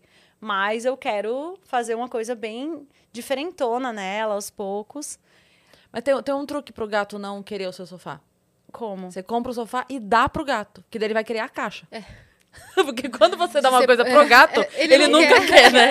É. Então quando chegar o sofá, você fala: olha, é seu! Olha aqui, pra você brincar. Brinca Muito com o sofá. Bom. Ele vai falar: não, não quero. Muito bom. ele vai brincar com a caixa mesmo. Mas eu ainda tô pós-mudança, né? Como eu fiz o retiro também. Eu mudei faz um mês e meio. É, né, Mari? Mais ou menos? Pouco mais, dois meses. É, e aí eu fiz todo o processo de mudança, que é uma função, né? Porque eu fui uma casa de 365 metros quadrados para uma casa de 150. Inclusive, foi todo um processo, porque eu doei 40% de todas as minhas coisas. Eu fiz vídeo de tudo isso, assim. Na verdade, o que aconteceu com a minha vida? Eu comecei a assistir o Gaulês. Me apaixonei hum, pelo jeito dele de pensar. Sério mesmo? É. Vários podcasts, assisti um atrás do outro, Flow, Inteligência, não sei o quê. é muito foda. Muito foda. Mexeu comigo é num nível mesmo. que eu falei, caramba, eu preciso fazer esse fluxo na minha vida. Aí comecei a doar, a encontrar instituições para doar meus materiais de do it yourself, O que, que ele tudo. pensa sobre isso? Que que... Ah, sobre essa coisa de você desapegar? Primeiro desapegar, ajudar o próximo, né? Ele fala muito de uma maneira muito para mim foi muito novo a maneira como ele traz isso, assim. Essa importância do bem que faz para você. E que se todo mundo pensasse assim, tava todo mundo melhor, né? E ele fala, tipo, que quando ele tinha zero reais, ele tinha 10 reais para comer, ele gastava cinco com ele e cinco com o mendigo que ele escolhia para comer junto com ele. Uhum. Isso mexeu comigo muito profundamente, assim. Várias coisas que ele foi falando sobre a vida dele. E até o fato dele fazer um ano de live para fazer companhia para as pessoas. É. Tipo, 12 horas de live por dia. E ainda consciente. É. Consciente da companhia que ele pode ser para as pessoas. Exatamente. Porque muita gente manda para ele por conta de doenças mentais e coisas de, da saúde mental, falando assim: Gal, estou com depressão profunda, não sei o quê, mas te assisto aqui todos os dias, o tempo todo. Ele, ele fala: para! Para de então, me assistir. Então para de me assistir. Não precisa assistir o tempo todo. Eu faço oito horas de live. E se você tá em depressão, você vai assistir às oito? Vai perder oito horas dos seus dias, às oito aqui. Eu achei incrível ele falar isso. É. Você fica duas aqui uhum. comigo. Aham. Uhum. Ele resto, falou, eu, eu é, fico é oito para fazer companhia durante oito horas para quem tem duas, é duas é. à tarde, duas à noite e tal, não sei o quê. Você não tem que ficar oito. É. Você fica duas. Isso. E sai. Esse não é e o seu trabalho, né? Esse é o meu trabalho. Foca em você, lê um livro, faz um esporte, faz uma coisa diferente, vai construir. Ele é muito foda, gente. Ele é, é, cara. Ele é muito foda. Ele é. E aí foi mudando, minha mentalidade e tal, não sei o quê. Escolhi uma casa muito menor, porque o que, o que eu percebi? Eu morava com mais dois adultos, então a gente escolheu um espaço muito maior do que a gente precisava e tal. Foi o jeito que rolou as coisas e tal. Mas eu percebi que tinha áreas da casa que acabavam não sendo usadas e isso começou a me incomodar muito. Eu comecei a, começou a não fazer sentido para mim, sabe? E eu tô nesse processo com o meu armário também. Não que eu vou virar minimalista, nem tô defendendo ideia nenhuma, mas eu comecei a perceber que eu queria ter menos excessos. Uhum. E aí fiz esse processo, escolhi uma casa que era metade, 150 metros. É uma casa grande. É enorme. É, é grande. Pra, pra quem mora em apartamento é muito grande. Pra quem mora em casa é grande. Né? Ah, tá. Tipo... É, mas eu vi o vídeo da sua casa, ela me pareceu é, grande. É, ela é grande, é uma, uma casa ótima.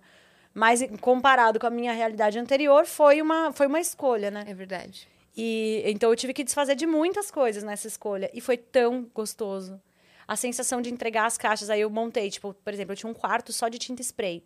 Tipo, só tinta spray, tinta, tinta, tinta, todo tipo de tinta. É tipo as blogueiras têm de, de maquiagem, uhum. eu tinha de tinta. É um quarto. eu quarto fiz, tipo, todas as prateleiras divisórias, tudo certinho, bonitinho, era bem bonito. E, e aí eu é, doei pro Mundano, pro Pimp My Carroça, sabe? Não. É um projeto que é, faz grafite nas carroças dos carroceiros para virar uma obra de arte, para eles serem vistos, né? Tipo assim, existem essas pessoas Nossa, e eles estão legal. prestando um serviço à comunidade. Uhum. Eles estão recolhendo, eles estão ajudando, inclusive, na reciclagem. reciclagem. Eles têm um papel. Então, aí, quando eu vi esses materiais indo destinados, aí uma caixa foi para escola, você fala, mano, aquele puta monte de giz de cera, as canetas. Para mim foi difícil, eu, né? Tipo, foi um processo difícil. Mas quando eu entregava aquilo e ia para alguém que ia ser útil, eu aprendi coisas, sabe? Sim. Sobre mim, sobre o que me faz bem. Tipo, foi um processo de transformação bem, bem intenso, assim. Uhum. E aí, cheguei na casa nova, ainda tô me ambientando. Aí, fui fazer essa vivência do retiro.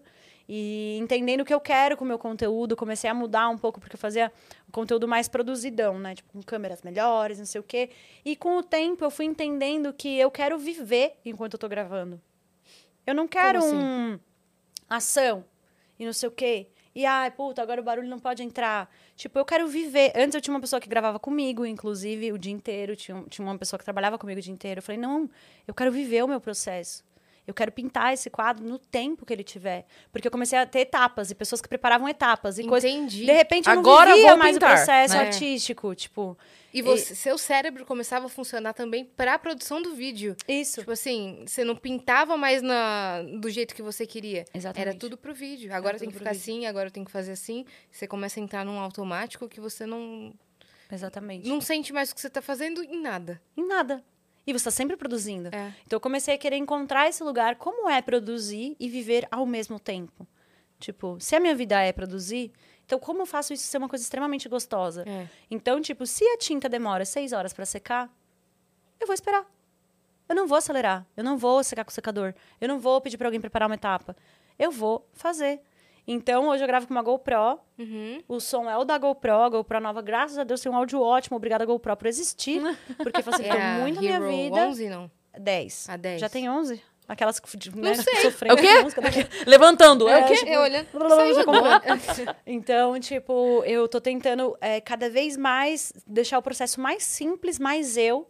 Porque como o meu, é, o meu hobby favorito e o meu conteúdo são a mesma coisa... Uhum que, que acontecia? Não conseguia viver a experiência de pintar um quadro sem pensar que aquilo seria um bom conteúdo. De transformar uma mesa sem pensar que aquilo seria um bom conteúdo. Então, eu estou tentando unir esses processos. Perfeito. Fazer uma coisa extremamente gostosa para mim e gravar isso. Faz um tempo já que é. meus vídeos foram para essa pegada mais simples e gostosa. E aumentou de visualização, porque eu tô gostando. E quando Aumentou eu tô gostando, mesmo. as, as pessoas, pessoas gostam. Porque no fim o que elas querem é a sensação, não é nem a coisa necessariamente, sabe? Tipo, elas querem. Elas, é um entretenimento, é uma coisa gostosa de viver. Então, eu tô tentando buscar cada vez mais esse processo que seja verdadeiro para mim, sabe? Uhum. Afinal, eu tô há 10 anos fazendo isso da minha vida. É. E eu quero viver, né? Tipo, enquanto eu faço, assim. Isso de reforma que a gente tava conversando, você já chegou a fazer um quadro parecido? Que você vai e reforma os lugares? Eu não cheguei a ver. Cara, eu fiz. É, teve um quadro que eu fiz junto com a Samsung que eu fazia algumas intervenções, tipo, na casa de alguns amigos. Hum. Então, a proposta era uma coisa que eu pudesse fazer em no máximo dois dias. Não podia ter nenhum processo que fosse mais do que isso, porque era pra ser um tapa, sem gastar muito e tal. Foi bem legal.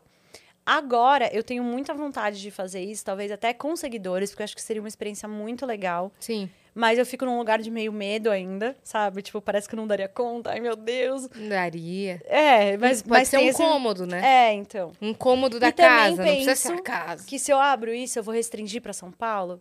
Esse é um ponto que eu sempre fico pensando, porque eu tenho muita vontade. Ó, eu tenho, eu tenho uma ideia bem doida de Aí eu fazer amo um quadro. ideias. Vai lá, vai lá, vai Cris, lá. vai, manda. Não, é, é zoeira. Eu tenho uma ideia de fazer um quadro, de pegar, porque normalmente pega, tipo, dois amigos, né? E vai reformar a casa. De pegar dois inimigos, duas pessoas que não se falam, e uma vai reformar a casa do outro. E aí nunca, a pessoa nunca vai saber, eu capricho na casa dela porque ela tá caprichando na minha. Ou eu não capricho porque ela tá sendo filha da puta e tá colocando uma coisa escrota na minha casa. E o nome vai ser Climão a Obra. E aí sempre fica aquela tensão de tipo assim, eu boto uma coisa na casa dela Gente, que ela isso ia não. ser muito bom. Isso ia Aí ser a pessoa muito faz tudo bom. perfeitinho. É o climão à obra, Climão à obra. entendeu? Você teve essa ideia agora? Não, ela já, Eu já falei ela já disso aqui. Eu já falei disso aqui, mas a ideia é essa: a pessoa não, não pode ter contato com a outra Uhum. pra perguntar, e aí, vamos combinar de caprichar? Não, não vai combinar porcaria nenhuma. Gente, isso é muito bom. Não vai combinar. Tu faz tua parte aí, ela faz a dela. E aí, se você caprichar e ela for sacana, azar o teu. E aí, você de apresentadora, você ali que vai falar com as duas pessoas, quando a pessoa fala, ah, eu gosto de laranja. Ah, você gosta de laranja? Hum. tipo, a outra pessoa nem fez nada, a outra pessoa nem É. fez nada. Mas você só joga uma, uma cobrinha assim, entendeu? Uhum. Ai, e aí, eu, ah, ela tá rindo porque ela botou laranja na minha casa. Bom, acho que não é, a, não é a Madu que vai ser a host desse Eu programa. acho que não vai ser. Eu tenho que botar o, o feed do Diva Depressão, uma É, galera mais, isso, mais uma coisa ácida. mais Bem, É. sabe, pra meter é. uma assim do nada. A pessoa nem Ah, fez até nada. o Edu, o Casa do Edu. Que casa do Vocês Edu? não conhecem Não. ele? É do Ado Wizard. Ele tem um pouco mais essa pegada. ele Ah, poderia fazer esse de, papel. ser, de, de ter a pimentinha eu tinha, ali. que ser, eu tinha que ser o outro lado. Tinha que ter, assim, o bad cup, good cup, assim, e eu Sim. ser... Perfeito, É. perfeito. Climão a obra. É. Mas é muito legal essa ideia, gente. Sim. Eu ia me divertir assistindo isso. E, não, e Mas- podia sacanear bastante, né? Ela Podia. já tá pensando É, agora. pensando. Agora não, porque daí podia, bem. tipo assim, fazer um quarto fake, assim, e fazer a surpresa da pessoa como se fosse, só No que é o outro. fake, É. Ah, mas daí isso aí ia dar pra ser uma vez, né? Tinha que gravar uma temporada inteira e Isso. depois soltar tudo. Exatamente. Pra ninguém saber como é que é a história do. Exato. É, porque ninguém pode se Mas falar. mostra a foto, assim, é isso que ele tá fazendo. Uhum. Meu Deus. Espero Deus. que você goste. Espero que você goste. Mas você tem vontade de fazer esse tipo de coisa. Cara, mas aí tenho muita vontade. fazer um projeto nacional. Você queria fazer um. Mas aí eu acho que precisa ter... É, Estrutura, um, produção, um- né? É, uma produtora, um... Netflix, um, né? Um streaming um streaming, um né? Discovery, né? Alguém pra... Um Discovery, de repente um Discovery Plus. aquelas- É, então. É, tipo, alguém. Porque eu não sou a pessoa da estrutura, eu sou a pessoa do criativo, Sim. sabe? Então eu precisaria mesmo de um de uma galera, tipo. Porque, mano, imagina fazer isso no Brasil inteiro. Sim. Você não dá pra você restringir a São Paulo. Tipo, eu não vou fazer um negócio pros meus seguidores e falar assim, só se você mora em São Paulo e a pessoa que mora em Fortaleza. Uhum. Sim. Eu não ia gostar, sabe? É. Tipo, de restringir, eu acho. Sim, podia, mas podia ser um conteúdo na pegada que acho que é, é a Ellen Mil Grau é, Ai, ela é tão que legal. ela tá fazendo. Você tem visto que ela, Da que ela faxina? tem feito da É faxina? maravilhoso aquilo. ela vai pra casa de pessoas que estão em depressão profunda. Você já viu, Cris? Não vi. Ela tá fazendo um quadro maravilhoso, assim. Ela vai com ma- mais umas duas pessoas, voluntariamente, na casa de pessoas que estão em depressão profunda e estão com a casa toda suja, com aquela- as panelas criando bicho mesmo. Ela tira aquela pessoa dali por um, dois dias, não sei quanto tempo que é. Não, é tipo uma, um dia. Um- é em tudo um em um dia. dia. E aí ela cata essa casa, ela e a equipe, meu, elas deixam a casa um Mas é tipo assim, brinco. É. nível baratas, ratos pela parede, tipo, nível. Tipo, Hard, hard. hard, É. hard, o nível mais hard que você pode Pessoas que imaginar. de uma pessoa que assim- não tem como sair daquela condição É. mentalmente, sabe? E ela E aí? ajuda deixando o ambiente limpo para aquela pessoa poder Recomeçar, né? recomeçar. É. É muito lindo. Acho que você podia fazer um projeto parecido. Pessoas assim que não estão em condições de é, ou arrumar um ambiente, desapegar de coisas que estão co- com coisas acumuladas e bagunçadas. Às vezes perdeu alguém É. Então, É e bem não legal. consegue sozinha. aquela pessoa que sonha em ter um cômodo ou que sonha em ter ali um ambiente de trabalho dentro da casa dela e ela não É. tem a menor condição de fazer isso. E aí você chega com a solução. Ia ser muito legal.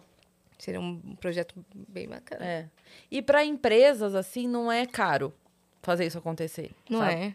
Se uma empresa dá na tua mão e fala assim, ó, pra cada mini reforma que você for fazer, você tem X reais, entendeu? Aí você, Uhum. você bota o teu plano de reforma naquilo ali, encaixa e faz a casa da pessoa. É. É super um- possível uma é, empresa entrar assim pra um fazer. conteúdo Eu tenho legal. muita vontade, porque. Ah, eu acho muito legal essa coisa da transformação. Mas é tanto projeto, né, gente? Você, tocando- vai enlouquecer de É. novo, né? Eu vou enlouquecer de novo. Já abre uma portinha. Blá, blá, blá, blá, É verdade.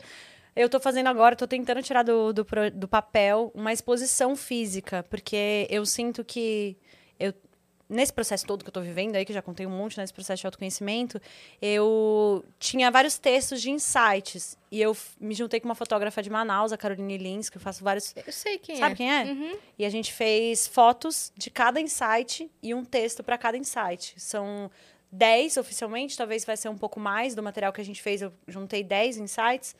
E eu quero fazer uma exposição física. Porque quando você entrega na internet, a coisa fica meio. Né? Tipo, a pessoa viu um, não viu dois, viu três, não viu quatro.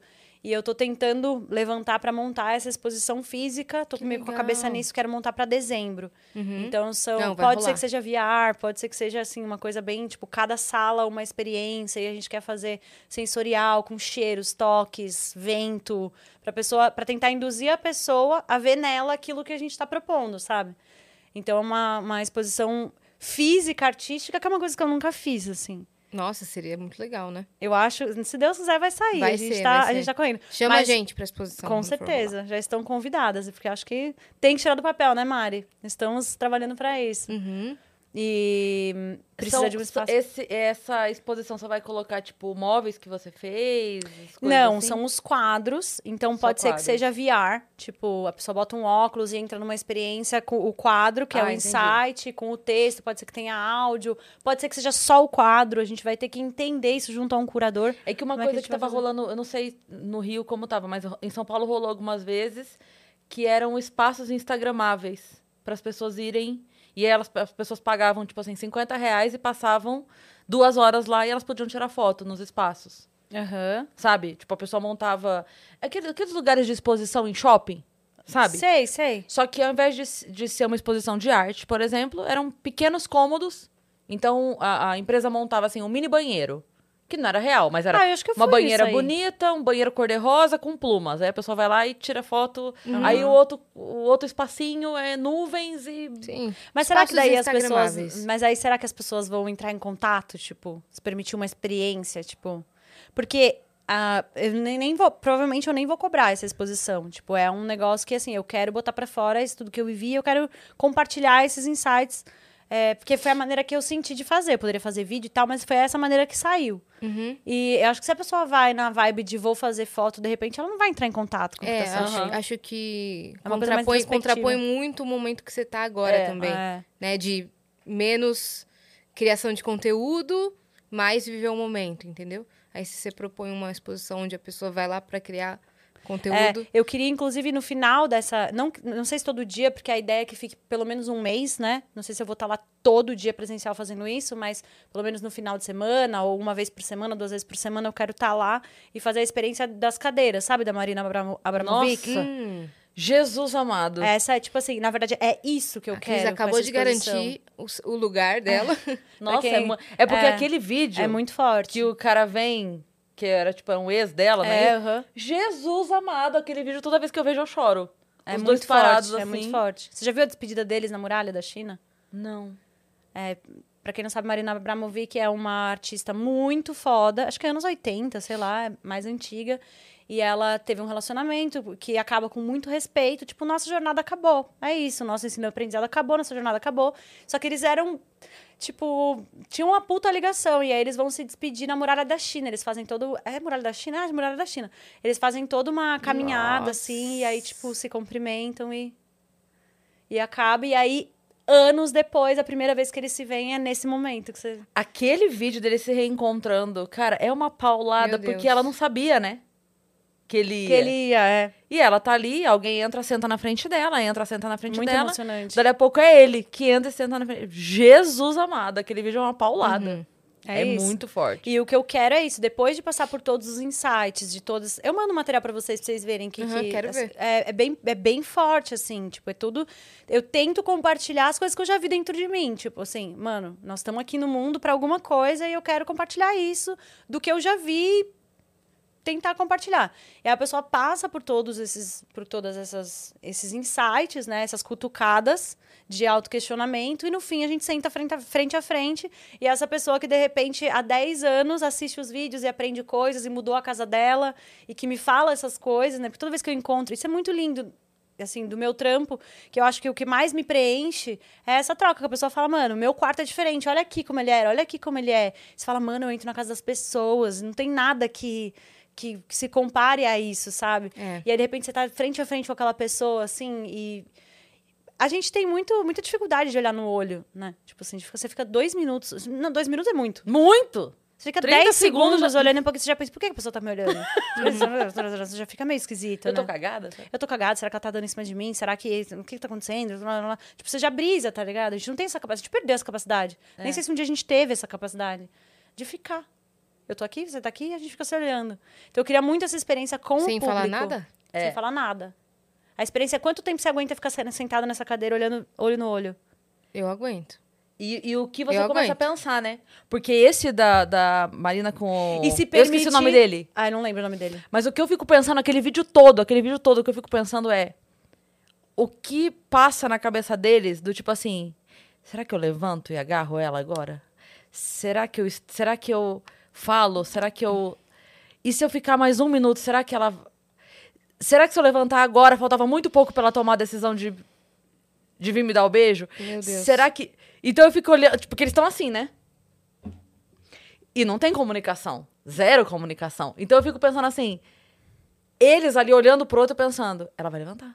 Ela vai levantar. Ela viu nos meus olhos que eu tô querendo dar um abraço nela.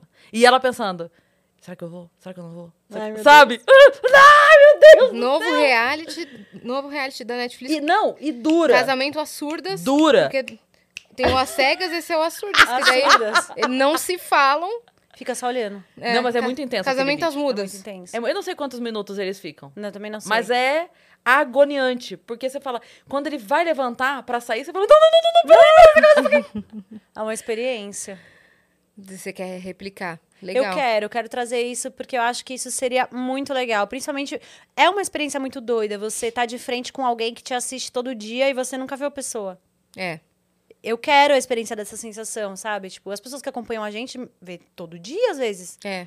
Você faz A parte gente da vida entra da na casa pessoa. de pessoas também todos É. os dias. Por horas. Então, É, Nós então. temos e na minha, pergunta. inclusive. Direto à Ah, cozinha com linda, vocês. Linda. Então, eu, eu não sei, eu quero essa experiência. Porque eu acho que, assim, a gente, é, com esses, tem, esses anos todos trabalhando com isso, eu percebo uma dificuldade muito grande de conseguir ver esses números como pessoas. É um trampo que a gente tem que ficar fazendo. É. Primeiro porque a mente tem sempre uma, uma tendência a aumentar o patamar. Então, né, na, na dopamina, tudo mais, você vê 50 mil, te dá um efeito. Daqui do- duas semanas, 50 mil não te dá esse efeito. E você pula para outro patamar. Isso em todas as profissões, né? O cara chega droga, diretor, né? ele quer ser sei lá o quê, ele quer... Tudo, a nossa mente tende a ser Sim. muito assim, né? Nunca tá satisfeita. Então, eu percebo essa dificuldade de conseguir sentir que eu entro na casa das pessoas. O momento que eu mais Sim. sinto isso é ou quando eu vejo a foto de alguém que transformou o ambiente ou quando alguém me encontra na rua. É. Só que todos os dias eu tô ali trabalhando nisso. Que você não tem, tipo, uma peça pra viajar, um stand-up, um, uma tenho, coisa ainda física ainda juntar público. A gente Eu fiquei pode. agora três anos quase sem contato com o público. Meu Deus. Às vezes você vai na padaria, você encontra uma pessoa, você, né? Tipo, tenho. Mas assim, que você vai num lugar pra encontrar as pessoas, quase três anos produzindo conteúdo sem essa sensação. É muito difícil. Uhum. Você tem Dá pra que. você saber dosar, ou saber é, perfilar quem que é, né? O seu Aham. público. E o meu público é muito diverso, né? Porque o que une é o, o do it yourself. É. Então é muito diverso, é muito louco. Você tem todas as idades. Você tem todas as É idades. muito louco, muito louco. Mas, então, pra mim, isso é muito importante. Assim, toda a chance que eu tenho de contato, de, de conseguir pegar com a mão o fato de que são pessoas e que a gente tem uma troca. Sim. É. E isso faz muita diferença. Eu percebo muito, Muito. isso, assim. Quando eu tô no lugar, a pessoa vem. Sempre conto pra Yas. Quando eu chego e alguém fala comigo, eu falo, Yas, aconteceu tal coisa, a pessoa vai falar isso aqui. Porque eu acho importante a gente ter essa resposta, sabe? A pessoa vira e fala, nossa, eu, eu ouço Vênus todo dia quando eu tô indo trabalhar. Uhum. Nossa, todo dia eu chego em casa, não, todo dia eu cozinho. Então, é, pode. É, pra pessoa, ela vem contar meio que agradecendo. Como se fosse- Nossa, é. agradecendo. Nossa, faz obrigada. Mas pra gente é muito importante isso. Porque daí, quando a gente tá aqui gravando, a gente pensa assim: caramba, a- Você consegue aquela enxergar. pessoa vai me colocar amanhã no, no metrô, aquela pessoa vai estar me ouvindo. É. Uhum. vai trabalhar, sabe? Ela vai estar tá se distraindo da, da correria, uhum. vai estar tá desestressando, vai estar... Tá... Ela vai ver um artista que ela gosta trocando ideia com pois a é. gente. Uma pois coisa é. muito. É, te dá uma sensação de utilidade, num lugar de importância é. mesmo, né? Tipo, de propósito do que eu tô fazendo. Tipo, tem Isso. um porquê. Isso te preenche, aí você vai fazer o seu trampo, assim. É. E quando a gente traz assuntos específicos, assim, cara, são três horas de um conteúdo muito específico, acessível, gratuito, disponível na palma da sua mão. Então, eu vejo comentários, eu tô sempre vendo os comentários dos episódios do Vênus, né? E, por exemplo, a Tariana Rocha que a gente trouxe, que Eu ela... amei o episódio dela. Cara, eu vi muitos feedbacks dizendo assim: identifiquei uma narcisista na minha família, identifiquei meu pai, identifiquei minha mãe como narcisista por conta desse episódio. Então. É, ela é foda. Ela é muito. É, eu muito. aprendi muitas é. coisas. Vocês aguardem, vocês aguardem que a gente tá preparando. A gente tá preparando A gente tá preparando uhum. coisa. Vamos para as perguntas? Vamos. Ah, a gente recebeu algumas perguntas aqui. A Mariana C. Almeida mandou uma coisa que acho que é até interessante falar para você poder botar um ponto final nessa história, uhum. né? Ó, ela mandou: Oi, Madu, te acompanho desde o começo do canal e lembro bem a época do seu término, no qual você foi por vezes exposta pelo seu antigo parceiro. O que mais te magoou? Os ataques do público ou, a, ou as, as alfinetadas do seu ex-parceiro? Parabéns pelo seu trabalho, sou muito fã. Mariana. Ok. Fica é a primeira vez, não, é a primeira vez eu quiser, acho tá? importante, assim. Eu tive que fazer muita terapia depois desse processo. Acho, bem, acho importante eu finalmente falar sobre, sabe? É, foi um processo muito difícil. A primeira coisa que eu quero dizer, éramos duas crianças. Isso faz quanto tempo? Vai fazer 10 anos que a gente começou, 6, 7 anos, sei lá, que a gente... A gente ficou 5 anos quase junto, 4 anos e alguma coisa. Bastante. Bastante tempo, morando junto, né? A gente foi morar junto muito rápido. A primeira coisa que eu quero dizer é que éramos duas crianças, sabe? Tipo, não. Nenhum dos dois teve comportamentos que hoje adultos maduros teriam. Então, uhum. isso é muito importante. É, houve traição da minha parte e também houve da dele. O que mais me magoa nessa história toda é a maneira como ele me critica por uma coisa que ele também fez. É só porque eu sou mulher? Sabe? Tipo, eu acho isso muito pesado. Porque, sim, eu errei, eu fiz, eu traí. Inclusive, eu traí com uma mulher, porque eu não tinha coragem de trair com um homem, primeiro. Ele acha que eu traí ele mais vezes do que eu, de fato, traí. Isso é um ponto importante também. Então, ele tem uma história na cabeça dele que não aconteceu. E é difícil falar sobre isso, assim. Então, eu fico triste pelo monstro que ele criou na cabeça dele. O Felipe é uma pessoa legal. Ele é uma pessoa legal. Só que todo mundo sabe que ele tem a característica de ou você está do meu lado ou você está contra mim. Ele é assim. Tipo, ele enxerga as coisas assim. E eu fico muito triste porque é uma pessoa muito legal e que tem um monstro na cabeça dele, que não sou eu. Meu, vou mostrar para vocês a última mensagem que ele me mandou há pouco tempo atrás. Tipo, você fala, mano, com quem você tá falando, tá ligado? Então, o que me magoa é, eu não vou mostrar essa mensagem porque eu acho que não precisa, mas tipo, o que me magoa é a forma como terminou, sendo que ele fez tantas coisas quanto eu fiz, tanto que tipo, ele confessou para minha mãe as coisas que, tipo, que ele me traiu e tudo mais. Minha mãe tem todas as mensagens. Uhum. Ele não admitiu para você? Ele não confessou para você? Confessou. Só que, tipo, por algum motivo, ele, ele fica puto comigo. Uhum. Por algum motivo, ele me odeia, tipo, pelos motivos que ele tem na cabeça dele. Inclusive, ele tem histórias que não aconteceram na cabeça dele, outras aconteceram. Mas ele também fez, entendeu? e tentou me queimar várias vezes depois. O que eu tenho para dizer é que eu fiquei muito magoada com esse processo mental que o Felipe faz com todos os términos da vida dele, não é só comigo, sabe? É quando ele briga com o Castanhar, é quando ele briga com o pessoal do, do Porto dos Fundos, é quando ele briga com as pessoas. O Felipe é uma pessoa muito legal, eu admiro muito ele. E eu gostaria que não tivesse é, terminado dessa forma, sabe? Tipo, com tanta mágoa. Então. Uhum. É isso, assim, eu fico muito triste porque eu não consigo entender por que, que ele fica tão. Eu sou um monstro, sendo que ele fez a mesma coisa. Talvez seja só porque eu sou mulher. Uhum. Então eu acho isso complicado. Ele mas... inventou uma história na cabeça dele que. Mas não, não... é por mal, ah, entendeu? Tá. Eu conheço. Eu, assim, eu não. Falaram para ele coisas. Falaram para ele coisas, eu não sei. Outras coisas ele tirou. Eu não sei, porque ele nunca e conversou essas comigo. Essas coisas não aconteceram. Algumas aconteceram. Houve traição. Tá. Eu traí o Felipe duas vezes, ele me traiu várias vezes também. E éramos duas crianças. Uhum. Isso é muito importante pontuar. Tipo, eu tinha 21 anos, sei lá, quando a gente começou. Hoje eu tenho 33, sabe? Tipo, sei lá quanto tempo. Não lembro exatamente das datas. E você mas... já era bem aceita pelo público dele? Pela, pela duração do relacionamento? Sim, a gente nunca, aquela... a gente nunca explorou muito nas redes, tipo, eu sempre fiz questão disso porque eu tinha muito medo de virar a sombra do Felipe, sabe? Sei. Então, tipo, durante o nosso relacionamento, a gente não explorava muito é, a relação. Não foi esses casais que ficam, tipo, postando um monte e tal. Eu aparecia na rede dele, ele aparecia na minha, mas não era uma coisa super assim, sabe? Eu aparecia no, Parna- no Parafernália, de vez em quando, fazia um vídeo ou outro como atriz. Mas a gente não, não usava muito isso, na- não postava muito, assim, sobre isso Pra nas não redes. ficar É. Madu, a namorada do Isso, Felipe porque eu tinha muito medo disso, assim. Muito medo mesmo. É, porque, sei lá, já. Não, não no meio de influenciador, mas eu já vi mulheres serem sombras de homens e eu não queria isso pra mim, então eu sempre tentei proteger um pouco esse lugar. E, mas é engraçado, eu não sofri hate do, do público, não chegou a ser uma coisa. No final, Tinha, você disse?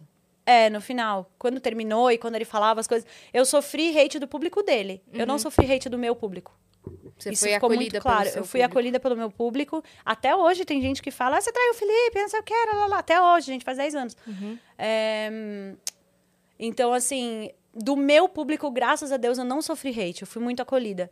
Sempre teve. Não foi um hate que me pegou, porque eu via que era uma galera que, tipo, vinha por ele, não por mim. Então, tipo, foda-se, fala o que você quiser. O problema era o meu público, sabe? E nisso eu não tive problema, assim. Uhum. Então, na verdade, sobre essa história, o que me magoa é essa história que ele inventou na cabeça dele e a gente nunca ter sentado pra conversar. Isso me magoa. E até, tipo, eu tive um processo de transformação muito intenso em janeiro desse ano. A gente não se falou durante muitos anos. Aí, é, eu peguei Covid no ano novo agora. Era minha única, minha primeiras férias em sete anos. Nossa, Madu. Segundo dia, eu peguei Covid. Mas acho que foi a melhor coisa que aconteceu na minha vida, porque eu fiquei meditando 10 dias.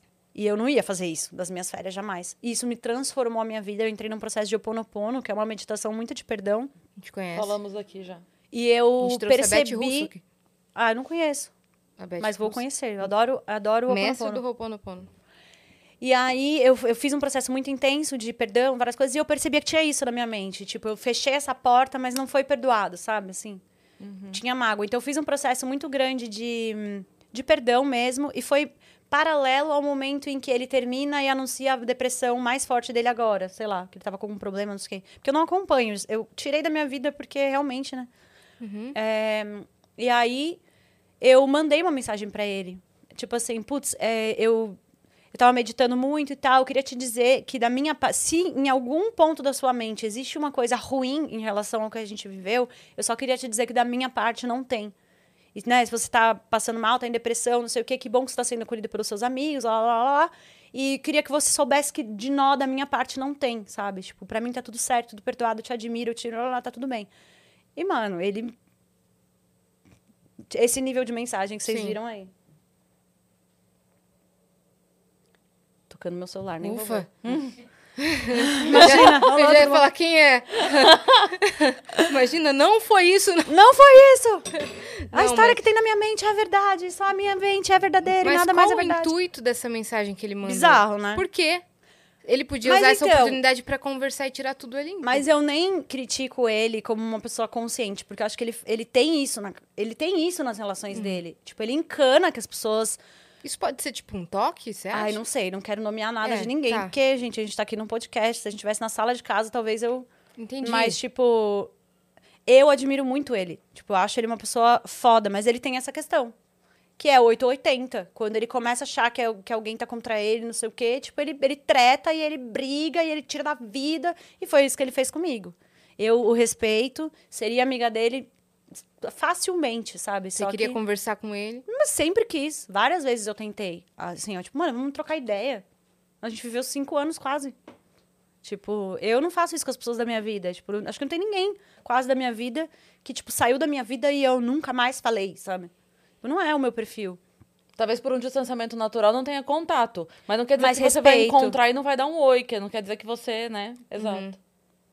Não, já rolou de, tipo, se essa pessoa estiver no evento, eu não vou. Já rolou esse tipo de coisa, sabe? Então, assim, é isso. Foi, é importante para mim, terapeuticamente, falar sobre esse assunto, porque eu não falei por medo muito tempo. E não tem nada demais a minha versão, gente. Ele não fez nada demais. Ele só acredita numa história na cabeça dele e me odeia mais do que precisa. Basicamente, é essa é a história. É isso só isso. que atrapalha. É só isso. Você não nega que errou. Eu errei. Mas também você não vai assumir uma culpa por algo que você não tenha feito. E eu fico triste por ele fazer uma história monstro que não foi o que aconteceu, entendeu? Além de ele ter os erros que eu errei, ele tem outros que não aconteceram, entendeu? Tipo, Uhum. então é isso que eu tenho pra dizer. Eu fico magoada por ter acabado do jeito que acabou e por ele acreditar na história que ele acredita na cabeça dele. É isso. Mais perguntas? Temos. Temos. Temos mais mensagens. O Thiago, pai do Gabriel, mandou: Madu, além de linda, você tem uma energia muito do bem. É uma delícia te assistir. Pergunta: Já trabalhei com artesanato decorativo e me frustrava muito quando não valorizavam a mão de obra desprendida, apenas os materiais que eram utilizados. E olhe lá, hoje faço por hobby. Qual a sua opinião sobre isso? Nossa, eu acho que depende muito, né? Eu acho que existem vários tipos de artesanato, vários tipos de arte e o público certo também.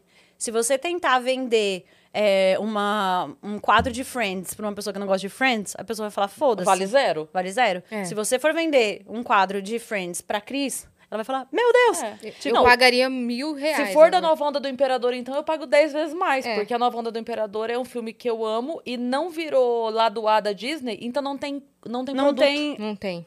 Entendeu? Eu consigo achar a toalha do Rei Leão, eu consigo achar a meia do Nemo, eu consigo achar. eu não consigo achar nada da Nova Onda do Imperador, que é o meu desenho preferido. Eu vou assistir. Então, Pra se, ver se me inspira alguma coisa. se eu encontro alguma coisa da Nova Onda do Imperador, às vezes é tipo assim, abridor de garrafa. Eu nem bebo cerveja, mas eu compro. Uhum. porque é da Nova Onda do Imperador, entendeu? Entendi. Eu era assim quando eu era menor, ainda sou até hoje com o desenho que eu mais amo, que é o Rei Arnold. E eu não tô falando isso pra você, para você ter ideias e se inspirar. Eu não estou mesmo.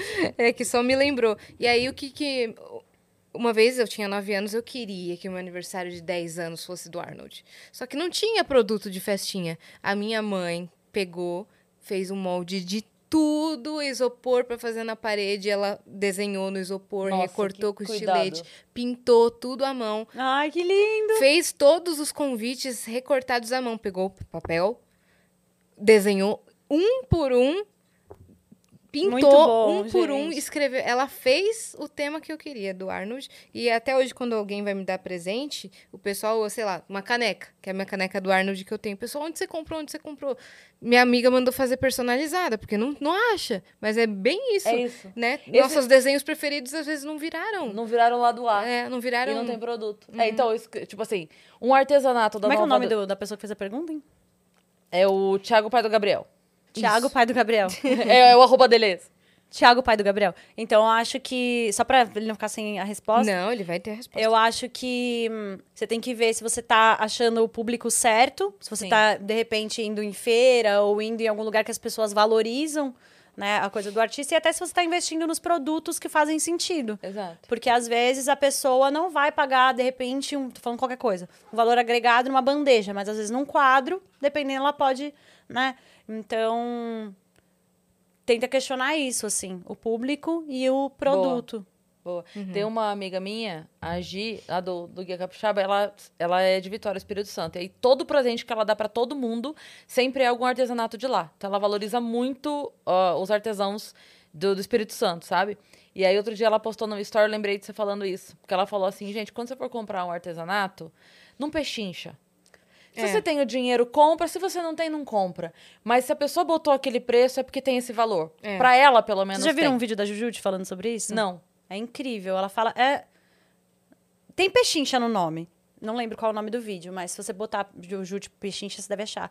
Que ela fala isso, inclusive, não só sobre artesanato, sobre qualquer serviço. Por que, que a gente tem a mania de pedir um descontinho? Tipo, a gente tá dizendo que o preço da pessoa não vale. É, E aí a E pessoa aí vira já uma tá cadeia acostumada, disso. porque daí todo mundo já bota o seu preço maior, né? É. Mas É vai uma falar- mentalidade. Ela fala assim, vai por- falar pro meu pai não pechinchar. Não dá. Ele não dá, mata vocês, linda!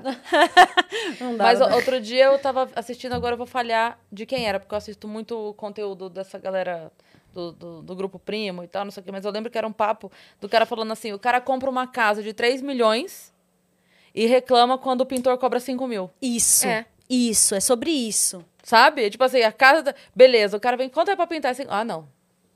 Não, como?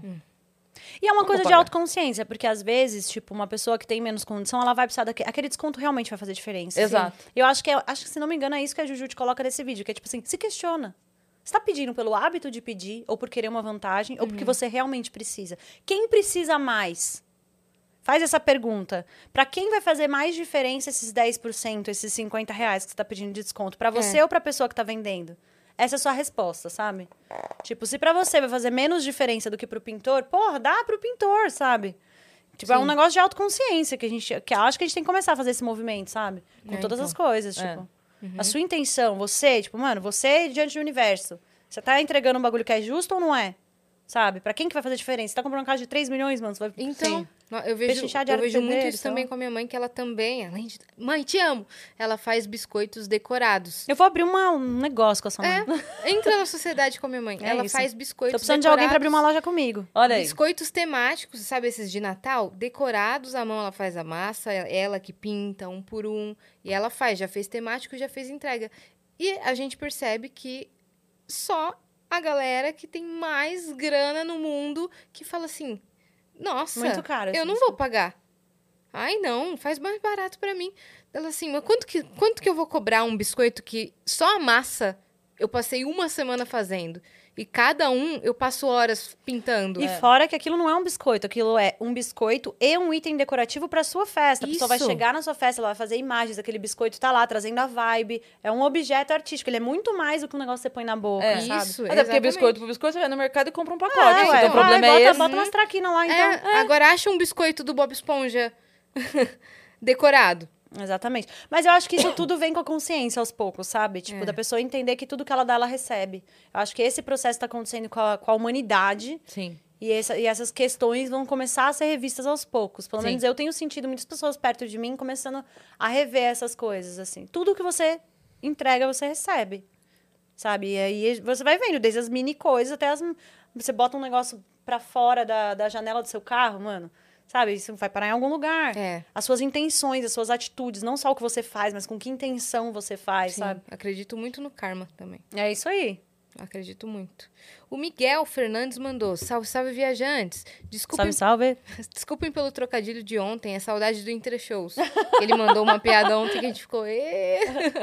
Mas a gente faz só piada assim, então tá tudo certo. Vocês estavam falando sobre trabalho e redes sociais. Comecei a usar as redes para trabalho esse ano e tô tentando me acostumar à rotina de posts, pois sou, sou muito mais de aproveitar o momento do que filmar e postar.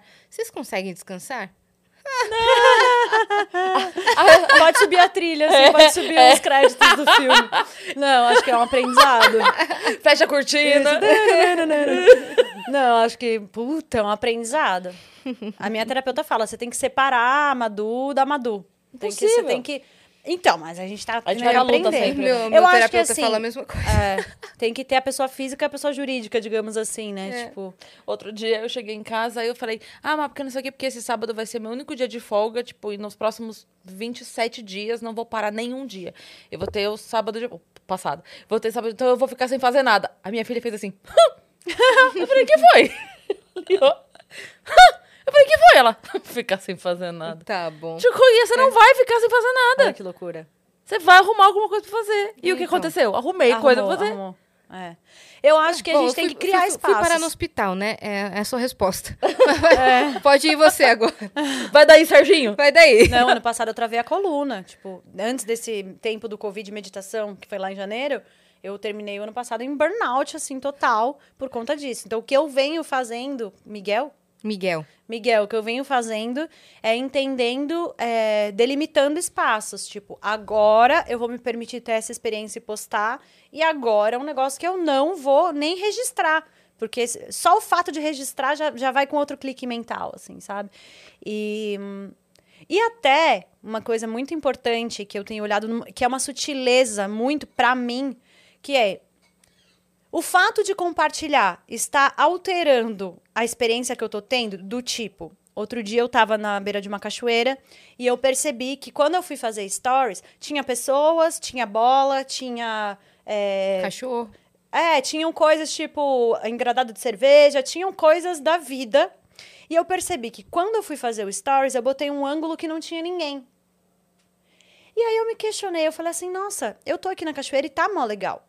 A experiência que eu tô vivendo é cachorro, criança, velho, barrigudo, é, tio do pavê, tudo junto. Sim. Gente, é, a, a, mina com a cerveja. Tem coisas acontecendo, não é que tava cheio nem nada, mas tinham coisas que não era o que eu ia postar. Aí eu falei, nossa, eu vou começar a selecionar menos? Porque eu tô vendendo uma história, a pessoa vai gostar da sensação que ela viu. É. Cachoeira legal. Que paz. Que paz. E aí ela vai quando ela estiver na cachoeira e tiver cachorro, bola, boia, tio do pavê, não sei o que, ela vai achar que não dá pra curtir. É. Nossa. Porque não, não é legal. achava que era assim. Não a Madu assim. postou, tava Exatamente. Onde que é essa cachoeira Exatamente. silenciosa? Então eu tenho tentado cada vez mais, é, se eu vou postar, tentar postar o que está acontecendo e não montar uma cena. Sabe? É uma coisa sutil e às vezes até tipo assim, eu vou para uma viagem. E aí, isso foi um toque que meu ex-namorado me deu, o Akira, que mudou minha vida também. Ele falou: "Você já percebeu que quando a gente vai, a gente tá na viagem e você tem que fazer alguma entrega ou você tá postando, a roupa que você desce pro café da manhã é um pouco mais selecionada?